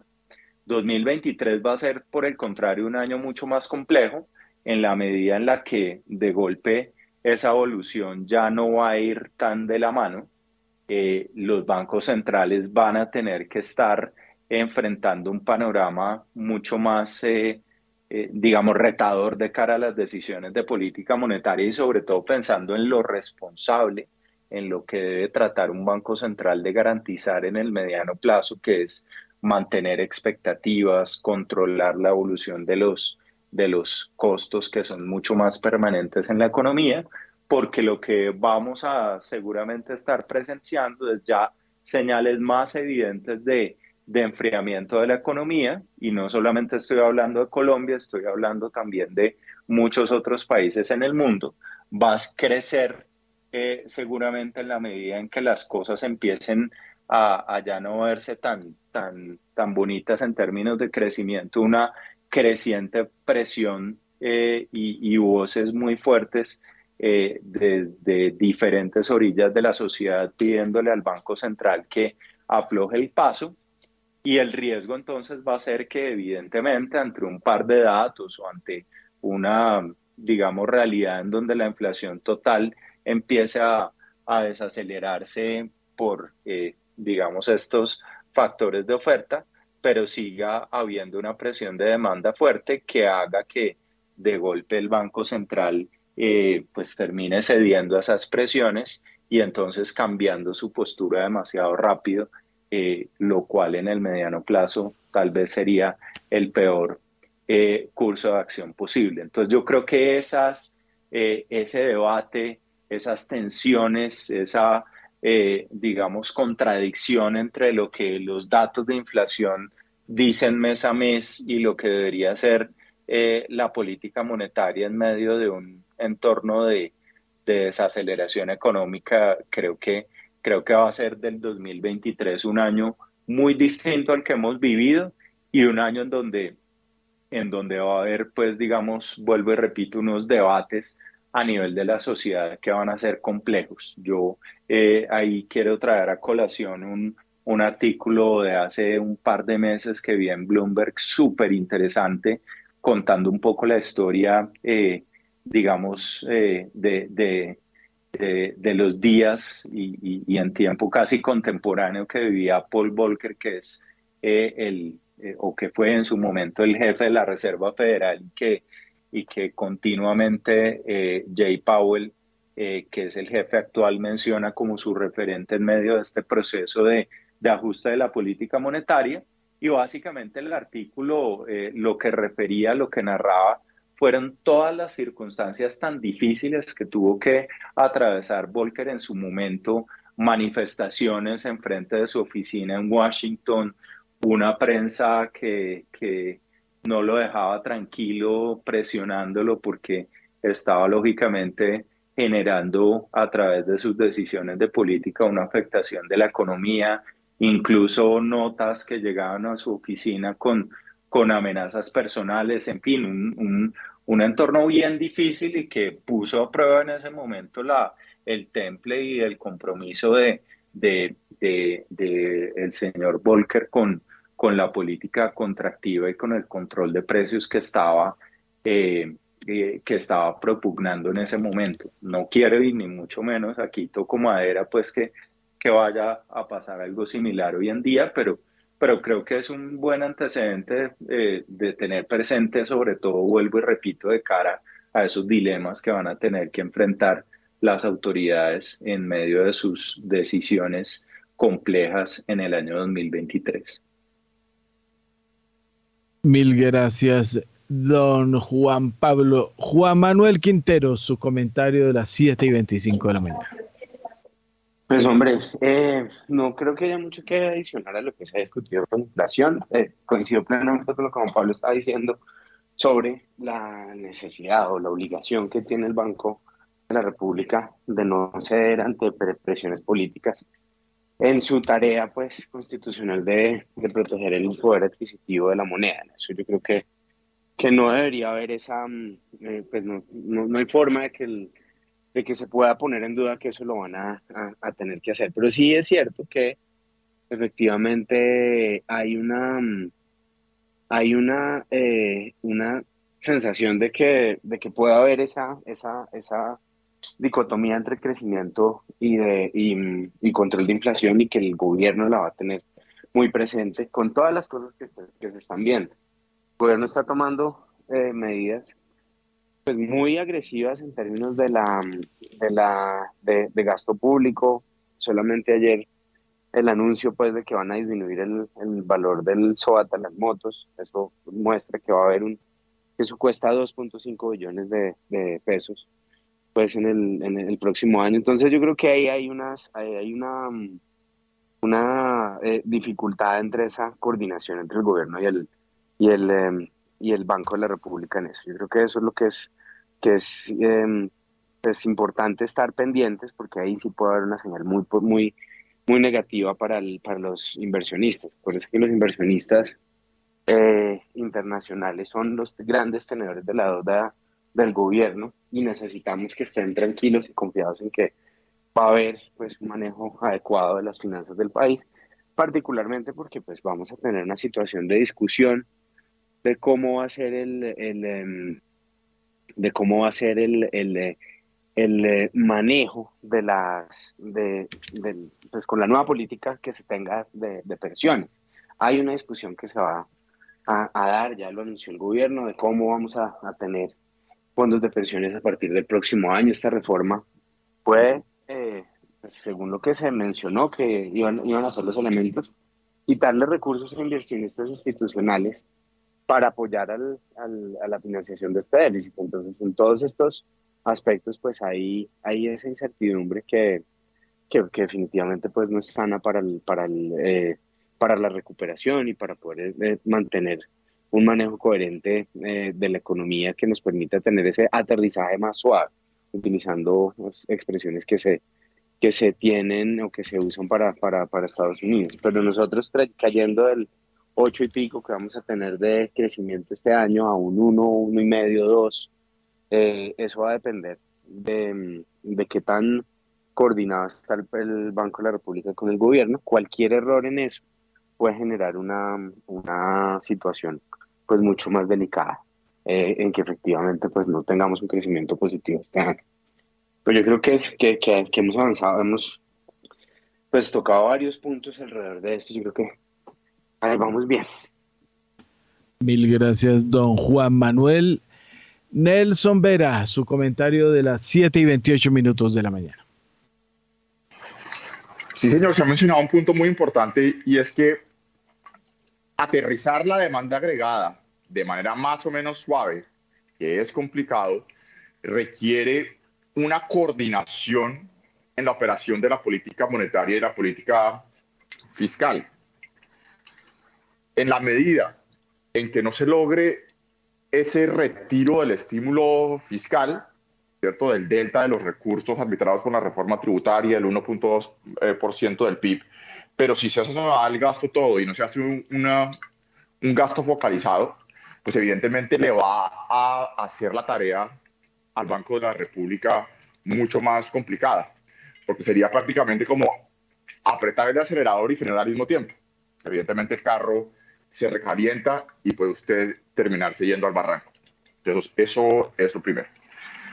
Lo segundo, en términos de los comentarios que ya estábamos comentando del doctor Steiner, totalmente al lugar y sobre todo lo que mencionaba Juan Pablo.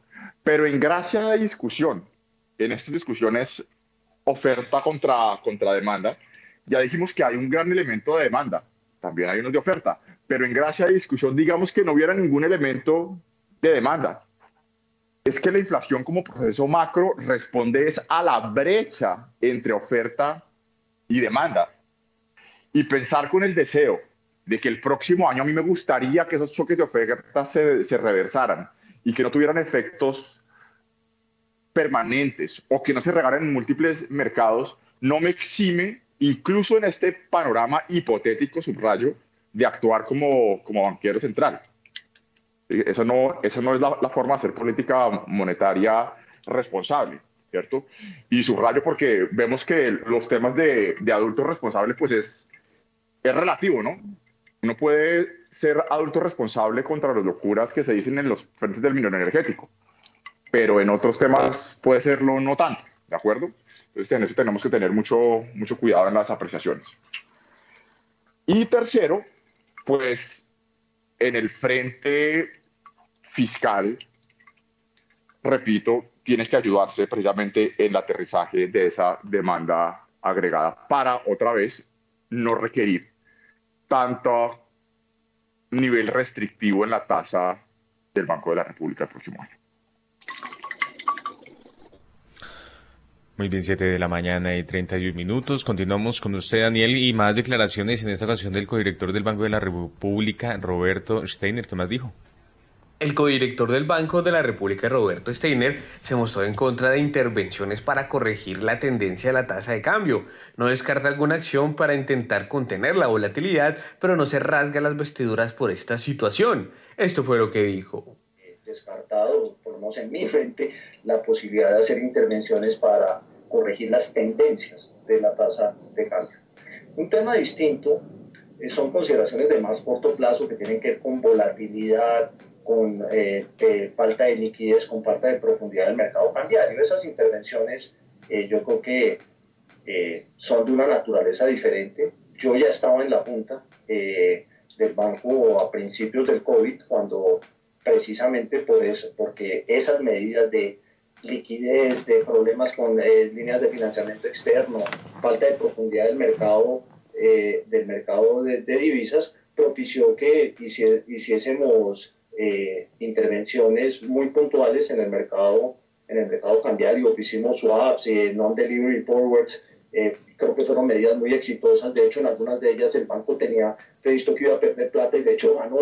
Eh, esas medidas siempre están eh, sobre, siempre existe la posibilidad de que se, que se gatillen, pero creo que eh, recogiendo lo que tú dijiste de las palabras del ministro en la, en, en, la pasada rueda de prensa después de la Junta, pues tendrían que darse condiciones en los mercados de divisas locales, condiciones de iliquidez o, de, que, que, que preocupen, pero mientras esas condiciones no se den, probablemente debemos ser fieles a que pues la volatilidad no es un atributo en sí mismo, pero bueno, pues si el tipo de cambio es volátil, eh, ¿qué le vamos a hacer? No, yo, no, yo no me rasgo las vestiduras por, por, por, prevenir esa volatilidad. Puede que haya circunstancias en que esa volatilidad sea excesiva y las intervenciones del banco puedan eh, mitigarla. Eso es algo que naturalmente no se puede descartar, pero el mensaje de fondo eh, va eh, en apoyo total de lo que dijo el ministro en la rueda de prensa y es las grandes tendencias de la tasa de cambio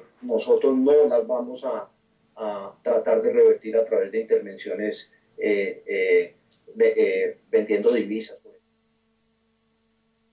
Bien 7 y 33, Daniel, es que también habló acerca de los pronunciamientos por parte del gobierno nacional en relación con el sector minero energético. El codirector del Banco de la República, Roberto Steiner, advirtió que anuncios del gobierno sobre el futuro del sector minero energético están afectando las primas de riesgo, la tasa de cambio y de coletazo las decisiones de tasas de interés. Esto fue lo que dijo.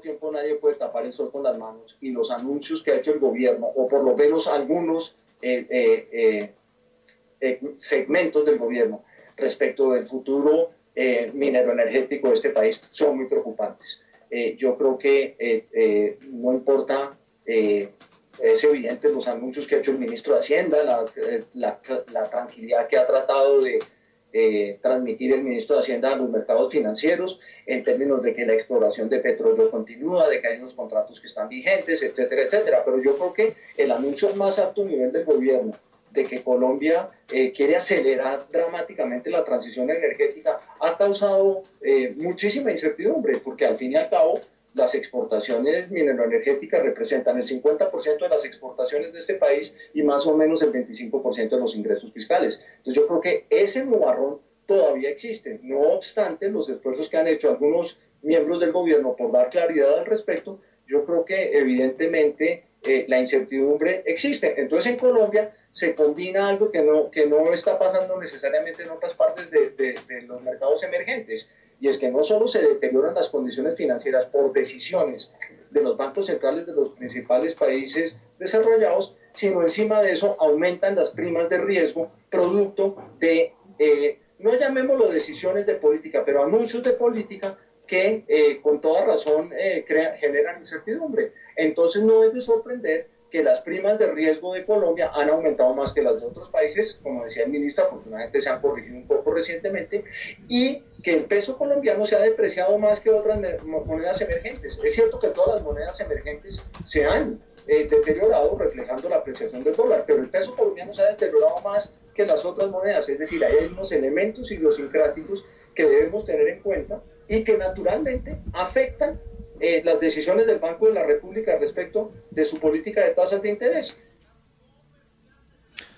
Bien 7 de la mañana y 36 minutos. Eh, ya regresamos con usted, Daniel.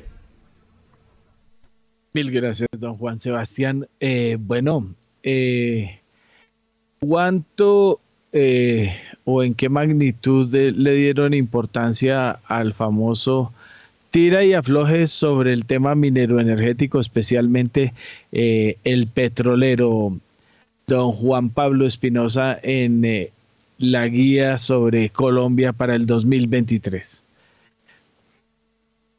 Pues Héctor Mario, yo, yo quiero aquí eh, para hablar del, del, tema del petróleo y conectarlo un poquito también con la, con la evolución de la tasa de cambio, que es algo que, que a muchas personas aquí en el país le interesa. Y es que pensemos un, por un momento en, el, en que, eh, digamos, pensar en darle un giro al sector que eh, produce, que le aporta al país la mayoría de las divisas que que recibimos en medio de, de una situación inicial en donde ya decía el déficit externo es cuantioso y si, y si fuera de eso, digamos, le, le restamos el efecto de, de lo que ingresa por el sector petrolero, pues el hueco se hace cada vez más grande, eh, pero, pero sobre todo las perspectivas del sector. Recordemos que Colombia no es un país petrolero como lo puede ser eh, Venezuela o los países del, del, Medio Oriente que tienen ya reservas probadas en unos volúmenes grandísimos y por lo tanto eh, garantizado el, el, suministro de petróleo durante mucho tiempo, sino que nosotros eh, pues tenemos una operación petrolera con un horizonte temporal mucho más corto que demanda unas inversiones periódicas para mantener, si, si ustedes recuerdan, pues yo creo que ha sido casi una constante durante la última década que nuestra, nuestra vía de reservas, pues por lo general ronda los siete años y, y, afortunadamente no ha bajado de ese nivel en buena medida porque hay que hacer un esfuerzo de, de inversión año a año para, para lograr mantener la, la, la, operación y las posibilidades de los, de los yacimientos actuales.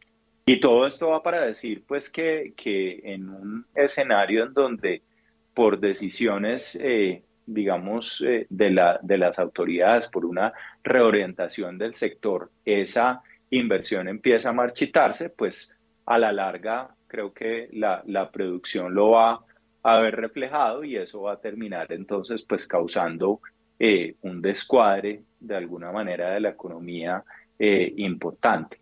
Ahora, conectándolo al tema de la tasa de cambio, uno dice, bueno, si, si las eh, digamos, redefiniciones se llegaran a implementar y si evidentemente a la vuelta de unos años Colombia empezara a dejar de producir petróleo, eh, Desarrollo ha hecho unas estimaciones, unos escenarios muy juiciosos al respecto, pues en ese momento eh, eh, el, el, el, mercado empezaría a reaccionar, nuestra divisa, etcétera, etcétera. Y básicamente esa proposición es falsa. ¿Por qué? Porque los mercados no funcionan eh, de esa manera. Los mercados, eh, y ahí aquí un principio pues teórico que yo no quiero, eh, digamos, sonar demasiado técnico, pero, pero para que la gente lo sepa, se llama la hipótesis del mercado eficiente, que de alguna manera lo que dice es la gente que opera en el mercado es racional y al ser racional y, al operar con base en toda la información que tiene, no solamente está pensando en el ahora, no solamente está pensando en hoy cuánto, cuánta oferta y demanda de dólares hay, sino que también está anticipando el futuro. De manera que si el futuro del país eh, va alineado a producir menos petróleo a la vuelta de cuatro, cinco años, diez eh, o, incluso más, pues eso eh, se incorpora en los precios eh, de hoy de la tasa de cambio. No hay que quedarse de brazos cruzados esperando a que se materialice ese hecho. La expectativa colectiva del mercado eh, pues se va alineando con esa realidad y por eso pues Colombia ha tenido en, en lo que va a este segundo semestre del año eh, pues una de las depreciaciones más marcadas, no solamente en el, en el mundo emergente, sino a nivel global, y por eso yo creo que mientras ese, ese ruido persista, eh, pues yo creo que el mercado eh, seguirá a través de, de, los niveles de la tasa de cambio y también la prima de riesgo, etcétera, pues asignando, eh, digamos, la eventualidad de que, de, que, de que ese tipo de escenario se pueda materializar. De modo entonces que, mm, digamos, teniendo en cuenta la, la importancia del sector minero energético en el sector externo, en su aporte fiscal, que como decía yo, hace unos minutos con la reforma tributaria que se acaba de aprobar, eh, pues la, la dependencia de las finanzas del Estado a los resultados petroleros se ha incluso acentuado eh, al tema también de mercados, porque recordemos que Ecopetrol sigue siendo una de las acciones más importantes de nuestro mercado musátil.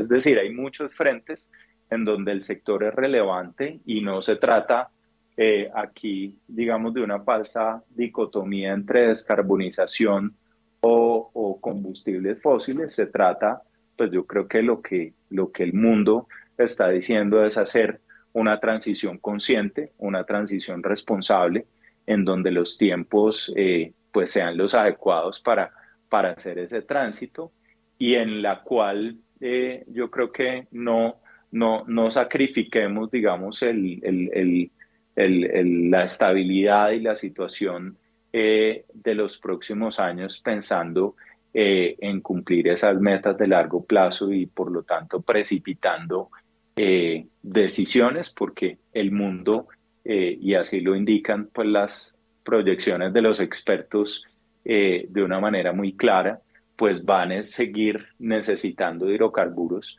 eh, por lo menos durante las siguientes tres o cuatro décadas. De modo entonces que yo creo que ese proceso tiene que hacerse atendiendo esa realidad. 7 y 43 minutos de la mañana. Gracias, don Juan Pablo Espinosa. Juan Manuel Quintero, ahí estamos. Eh, el ministro dice que eh, se requieren eh, eh, mensajes o al menos pestañeos de los inversionistas en el exterior para poder lanzarse a buscar recursos, pero el gobierno sigue sin dar mensajes. Todavía estamos en más de, ya vamos a llegar al, ya pasamos de los 100 días del nuevo gobierno y todavía estamos en el debate de la ministra de Energía y Minas, como le dicen, eh, burlándose de ella en el mismo gobierno. Sí, de todos modos, pues, el, eh, obviamente hay una situación particular en Colombia, una, una, coyuntura que no ha sido favorable desde los comentarios pues, que, se, que se han lanzado en medios y la falta de experiencia pues, de algunos ministros, pero definitivamente, a pesar de eso, eh, no hay, el, mercado está cerrado. Eh, los, el gobierno para poder salir con deuda tiene que hacerlo en un momento oportuno. Y ha sido tradición de crédito público, pues buscar esas oportunidades, estar conversando con inversionistas, estar viendo las, las, las condiciones para poder hacer una buena salida a mercado.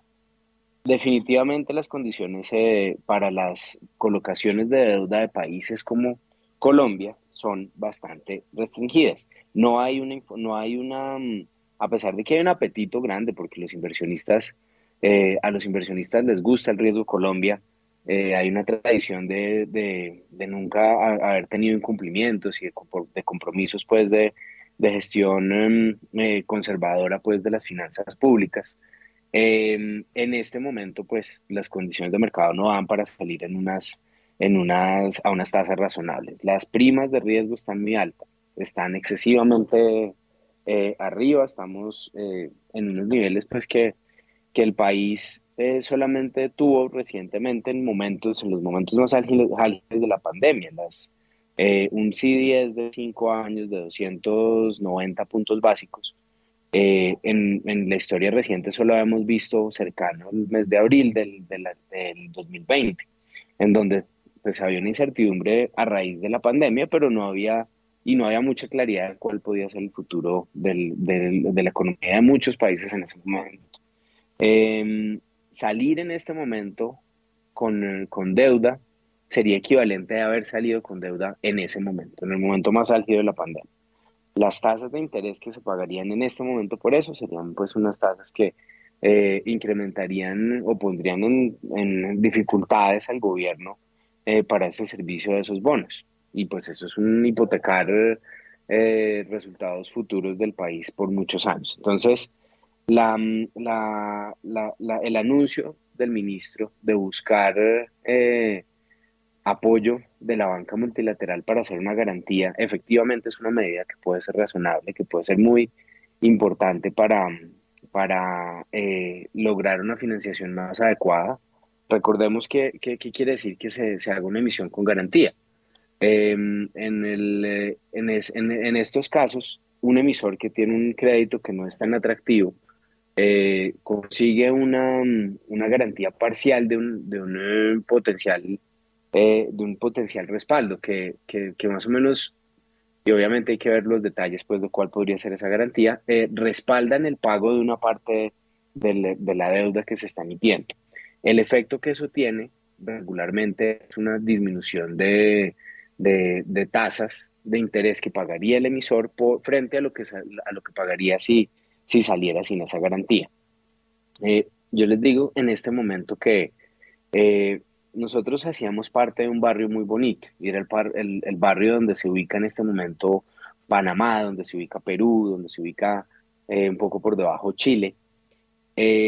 En, este, en, ese, en ese barrio de esos países que, que, el mercado considera pues mejor paga que Colombia en este momento, los, los, los, márgenes o los credit default swaps están entre 120 y 130 puntos básicos. Nosotros estamos en este momento en 290. Entonces, la garantía de, de, un banco mundial o un eh, BID para, para deuda nos alcanzaría a reducir eh, unos, unos 30, 50 puntos básicos, ubicándonos a unas tasas un poco más atractivas, pero definitivamente lo más, eh, lo más importante es que en el mediano plazo nosotros hagamos todo lo que está para volver a ese barrio donde estuvimos hasta finales del, hasta mediados del 2020, donde nos ubicábamos en bueno, hasta comienzos del 2020, antes de pandemia, donde nos ubicábamos en crédito muy similar al de Panamá.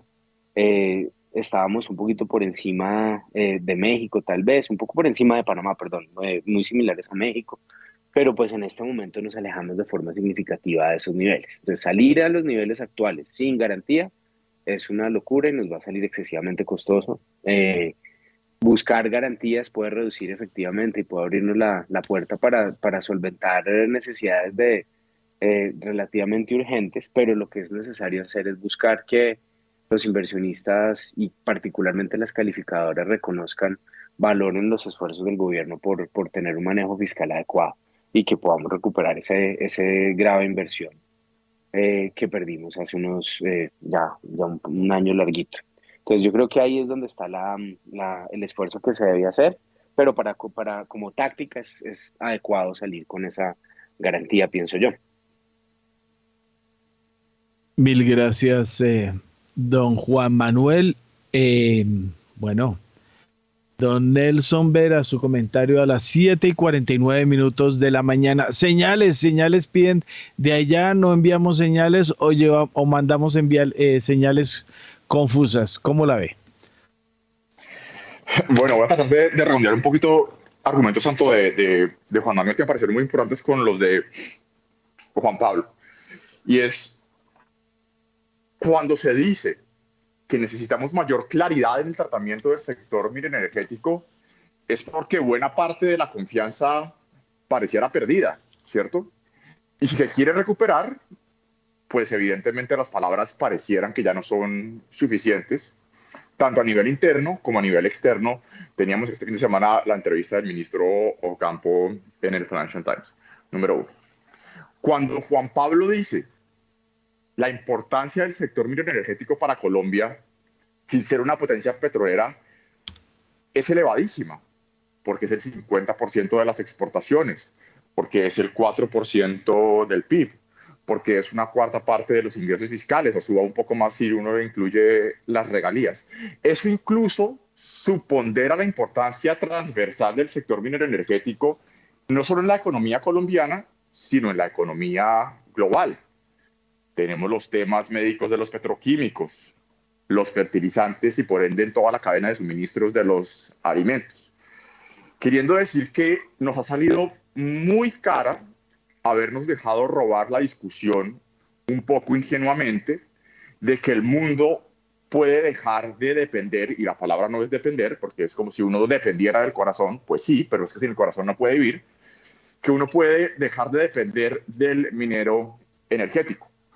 Todos queremos mayor energía, eh, inversiones en energía renovable, totalmente de acuerdo. pero subrayo lo que mencionaba Juan Pablo. Y entre antes nos hagamos a la idea, menos daño vamos a hacer. El mundo no puede vivir sin hidrocarburos. Entonces, aceleremos la estrategia de inversión en todas las fuentes de energía, incluidas renovables y sector minero energético, porque tiene fuertes disyuntivas. Eso es lo primero. Y lo segundo es que, pues, en temas de crecimiento de mediano y largo plazo, y acá retomo la discusión que teníamos sobre la disyuntiva del Banco de la República, es que el crecimiento de largo plazo poco y nada tiene que ver con la política monetaria. Y la pregunta aquí clave es, si usted me está diciendo que usted como gobierno va a ser no una fuente de ayuda en supresión de la volatilidad, sino que va a ser una fuente de volatilidad a los mercados en el peor momento, o sea, en el de volatilidad internacional, pues dígame cuáles van a ser los productos que van a poder sustituir esas, ah, no solo remesas, sino de fuentes de crecimiento de largo plazo. Y allí, pues evidentemente, no tenemos respuesta. Y la pregunta sería, ¿es que en las últimas décadas escogimos depender del petróleo? O puesto de otra forma, no queríamos diversificar nuestra economía, porque que yo recuerde, todas las administraciones pasadas siempre tenían ese mantra de diversificar la economía, que no se logró por múltiples razones. Costo Colombia, falta de inversión en infraestructura, sobrecostos en la generación de energía para las ah, firmas competitivas, sobrecostos salariales, poca flexibilización del mercado laboral, etcétera, etcétera, etcétera. Entonces, la gran pregunta es, ¿cuál es el crecimiento de largo plazo? ¿Cuáles son la confianza que usted va a dar tanto al sector externo como al sector interno para poder dar mayor tracción de crecimiento de largo plazo? Y la dura realidad es que no tenemos las respuestas allí. Y si tenemos que actuar desanclados de la realidad, tipo análisis el emperador sin ropa, pues creo que no estamos ayudando en la discusión y añadiría la siguiente perla, y acaso un mea culpa que creo que todos tenemos que hacer en mayor o menor medida. Buena parte de la discusión económica de los últimos, yo diría que 10 o 12 años, ha venido dándose, en mi opinión, de forma algo liviana. Liviana en los temas ambientales, donde a los seminarios que asistimos, Juan Pablo, Juan Manuel, usted, doctor Mario y yo, el comité de aplausos se para ante cualquier discusión, por extrema que sea, en los temas ambientales, en los temas de equidad, en los temas incluso de género, con los cuales en abstracto nadie puede pelear. ¿De acuerdo? Y lo que tenemos ahora es que nos han cogido la cuerda, ¿cierto? Y tenemos que ahora que ya no hay argumento técnico que valga para tratar de convencer a la opinión pública en temas que para nosotros que estudiamos estos temas parecieran relativamente directos, en el frente pensional, en el frente de flexibilización del mercado laboral, etcétera, etcétera. Entonces creo que nos ha salido cara esa liviandad en la discusión y tendremos que seguir dando la pelea a futuro, infortunadamente ya desde una posición muy a la defensiva. Pero entonces hay que decir lo que hicimos mal, ¿cierto? El mundo no se iba a acabar en el año 2050, ¿de acuerdo? La proyección de que Holanda no iba a existir o que Miami no iba a existir, eh, pues era siempre un tema un poco de escenario catastrófico. Los noticieros de tres horas del mediodía, cuando hablan del cambio climático y muestran el mundo en llamas, pues tampoco hay tal. Y no me malinterpreten, evidentemente tenemos un problema de gestión del cambio climático, pero necesitamos inversión, adaptación y cambio tecnológico. Suicidarnos con el desfinanciamiento del minero energético creo que ha sido una pésima estrategia y ha sido una pésima estrategia de comunicación, sobre todo con la generación, con buena parte de la generación joven, que pareciera ciega a las disyuntivas que ello implica. Muy bien, ya son las 7 de la mañana y 56 minutos. Y en otra noticia, la demanda de hipotecas en Estados Unidos aumenta 2,2% a medida que las tasas de interés disminuyen ligeramente. La tasa de interés promedio del contrato para hipotecas de tasa fija a 30 años con saldos de préstamos conformes disminuyó a 6,67% la semana pasada desde el 6,90%. Las solicitudes de hipotecas para comprar una casa aumentaron un 3% durante la semana, pero bajaron un 41% respecto al año anterior. 757, Daniel, y usted tiene cifras actualizadas del recaudo tributario bruto en Colombia. ¿Cuáles son los números? A octubre de 2022, el recaudo tributario bruto en Colombia creció 35% frente al mismo periodo de 2021 a 191,73 billones de pesos. En solo octubre sumó cerca de 14 billones de pesos. Según cifras de la Dirección de Impuestos y Aduanas Nacionales para el periodo de enero-octubre, se alcanzó un cumplimiento de la meta de recaudo de cerca de 108,4%. Ahora bien, en los primeros 10 meses de 2022, el 74,3% de los ingresos tributarios del gobierno estuvo representado por la retención en la fuente a título de renta con una participación del 33,75%, el impuesto sobre las ventas con 19,94% y los tributos aduaneros con el 20,61% de la tajada total. Así las cosas a octubre, el recaudo por tributos asociados a la actividad económica interna sumó un total de 152,2 billones de pesos, mientras que lo que entró por concepto de tributos asociados en el comercio exterior alcanzó los cerca de 39,52 billones de pesos. Muy bien, 7 de la mañana y 58 minutos. Eh, Daniel, y ya no va a haber día sin IVA, ¿cómo es la historia?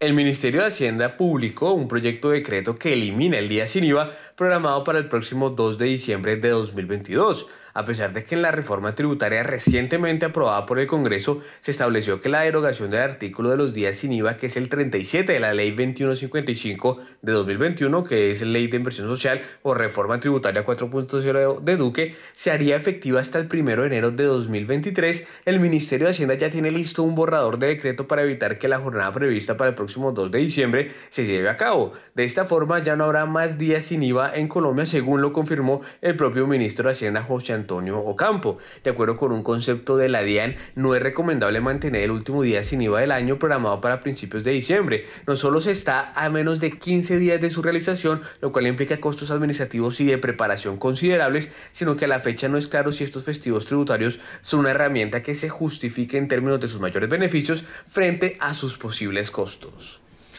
7 de la mañana y 59 minutos. Alcanzamos a hablar acerca de la reducción en, un gran porcentaje del precio del SOAT en Colombia, Daniel.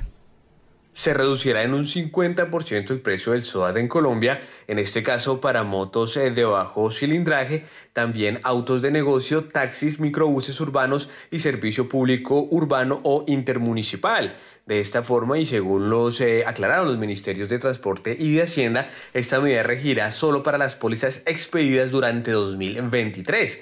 Además, el gobierno anunció que implementará controles para prevenir el fraude y la evasión. En concreto, se intensificarán los controles para prevenir el fraude en las reclamaciones y enfrentar la evasión en la compra del SOAT. En ese sentido, el Ejecutivo aseguró que tendrá en cuenta la reducción de los índices de accidentalidad vial y en los casos de uso indebido del seguro para evaluar la continuidad de esta medida. Muy bien, gracias Daniel. En ese momento son las 8 de la mañana en punto pausa y ya regresamos.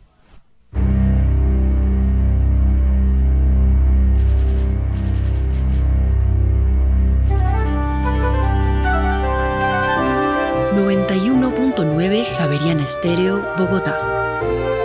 HJKZ. 45 años. Sin fronteras.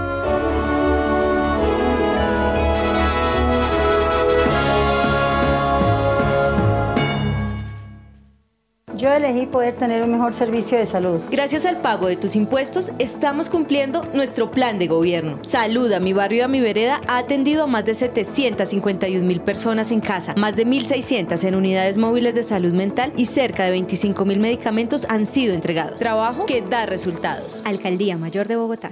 En Movistar adelantamos los regalos de Navidad con camisetas campeonas. Ponte la 10 activándote en un plan Movistar total desde 450 megasimétricas por 47,495 pesos mes 2 y 3 y lleva gratis una camiseta edición limitada. Compra ya en movistar.co o marca numeral 709. Nadie te da más. Aplican términos y condiciones.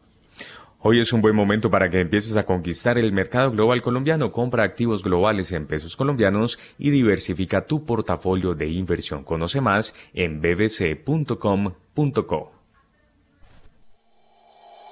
En Acciones y Valores, nuestra prioridad es construir la mejor versión de su futuro financiero. Por ello, creamos soluciones para cada uno de sus objetivos Descubra nuevas formas de ahorrar y simplifique todo desde el celular a través de inversiones digitales desde un peso. Genere rentabilidad y a la vez impacto positivo en el mundo con inversiones responsables. Construya su plan de inversión personalizado con asesoría exclusiva y especializada. Optimice el manejo de recursos de su empresa por medio de soluciones de tesorería. Realice envíos y pagos internacionales seguros de la mano de nuestro aliado Western Union. Es momento de crear metas juntos. Conozca la mejor forma de hacerlo. Contáctenos en www.axivalores.com o al WhatsApp 323-236-5222, vigilado y regulado por la Superintendencia Financiera de Colombia.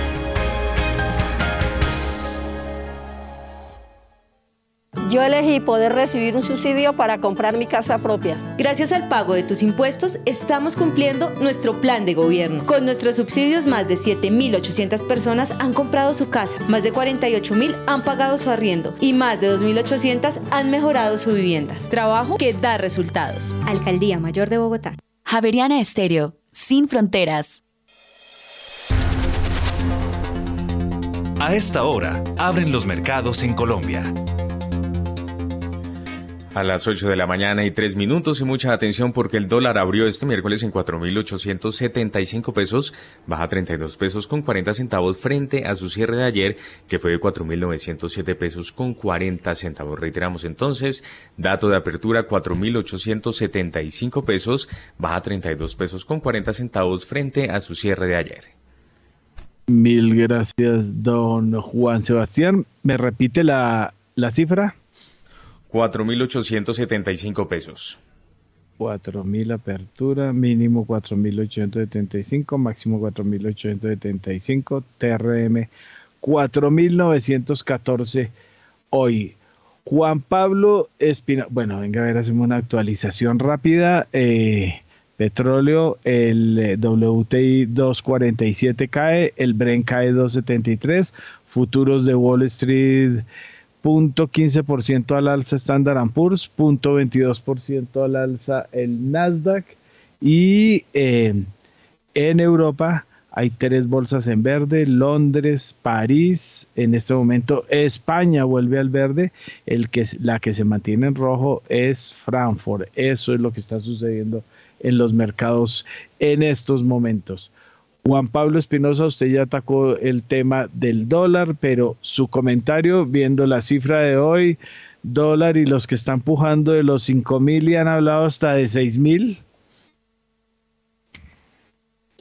Pues a ver, Héctor Mario, eh, arrancando pues por, por la jornada de hoy, yo diría, la, la calificaría como un comienzo mixto, pero, pero relativamente tranquilo. Eh, diría yo pues que Suena, suena un poco raro decirlo, pero pensar en, en, en 4.900, algo muy cercano a 4.900 como un mercado tranquilo, pero pues yo creo que a las, las condiciones de los últimos meses lo podríamos catalogar de, de esa manera. Y hacia adelante, pues hombre, yo, yo eh, vuelvo un poco a mi, a mi planteamiento de hace un rato en el sentido de que la válvula de escape que tiene nuestra economía para, para todo lo, lo que ocurre a nivel global es justamente la tasa de cambio y, y tenemos un, un, mundo con, con, un, eh, con unos factores de amenaza muy grandes y en ese sentido pues eh, esa incertidumbre se puede resolver en el caso del mercado cambiario más probablemente hacia arriba. Pero, pero yo también creo, y así lo muestran las cifras recientemente, que de alguna manera la, la depreciación de hoy es la semilla del ajuste de mañana.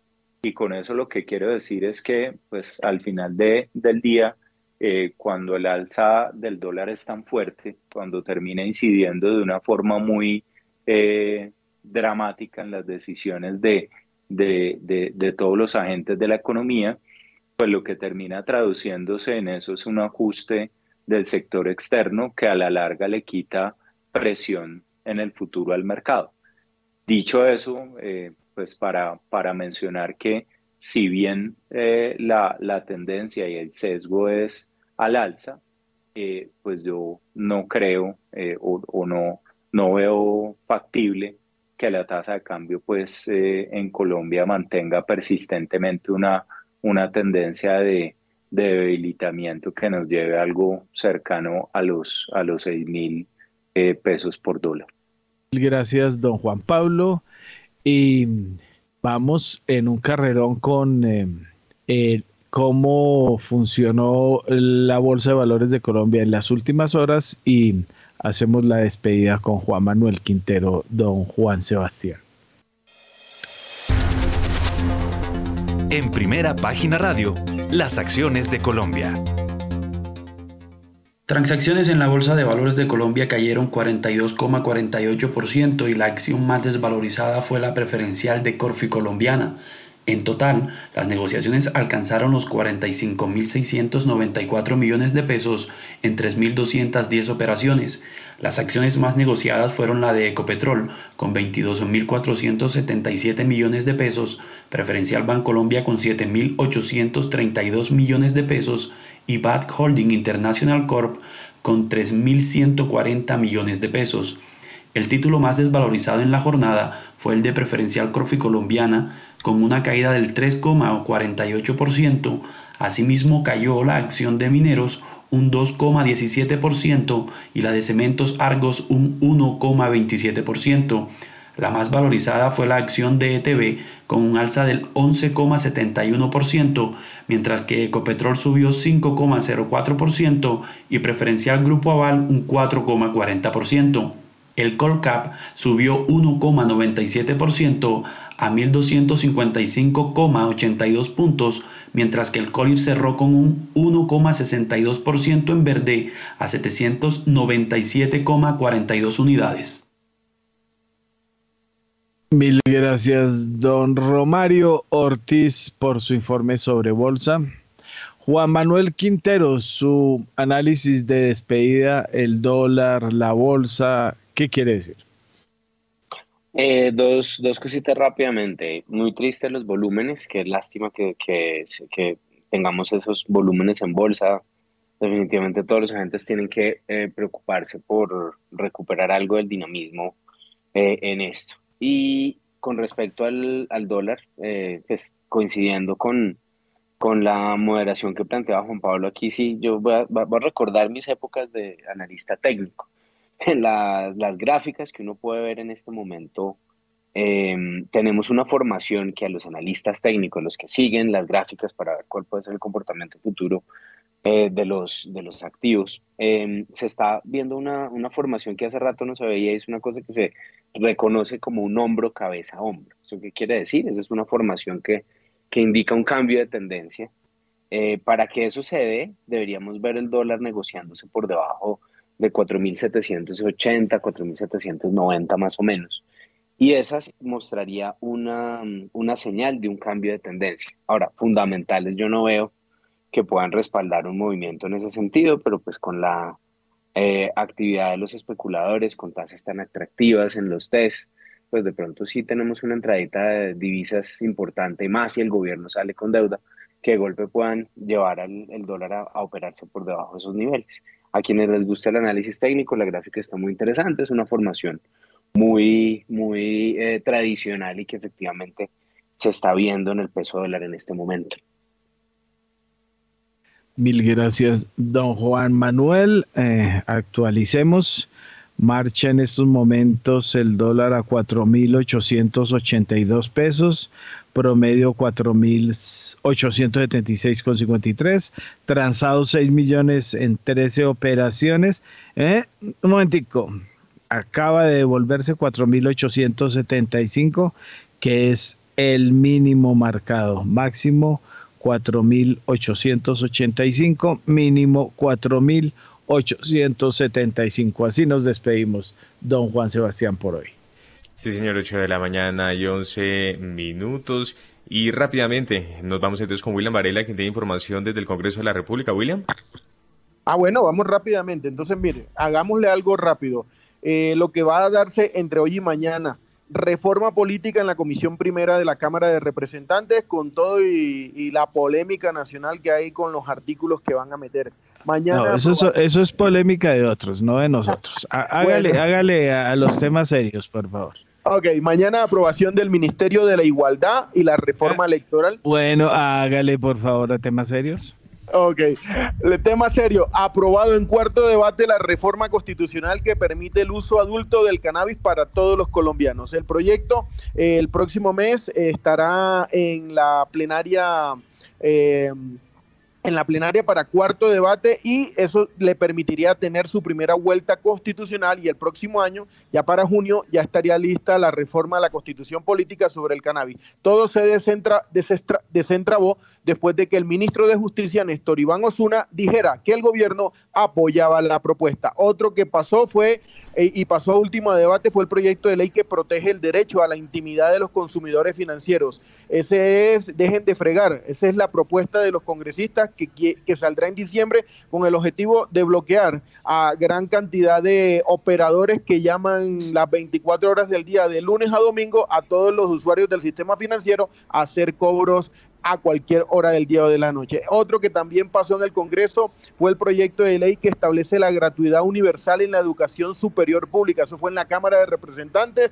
El proyecto busca el financiamiento en la totalidad de matrículas. El último debate será en diciembre. El proyecto también establece eh, eh, recortes en el costo de inscripción, derechos de grado y subsidios de sostenimiento, incluyendo criterios mínimos de alimentación, transporte y residencia universitaria. Eso pasa a su último debate.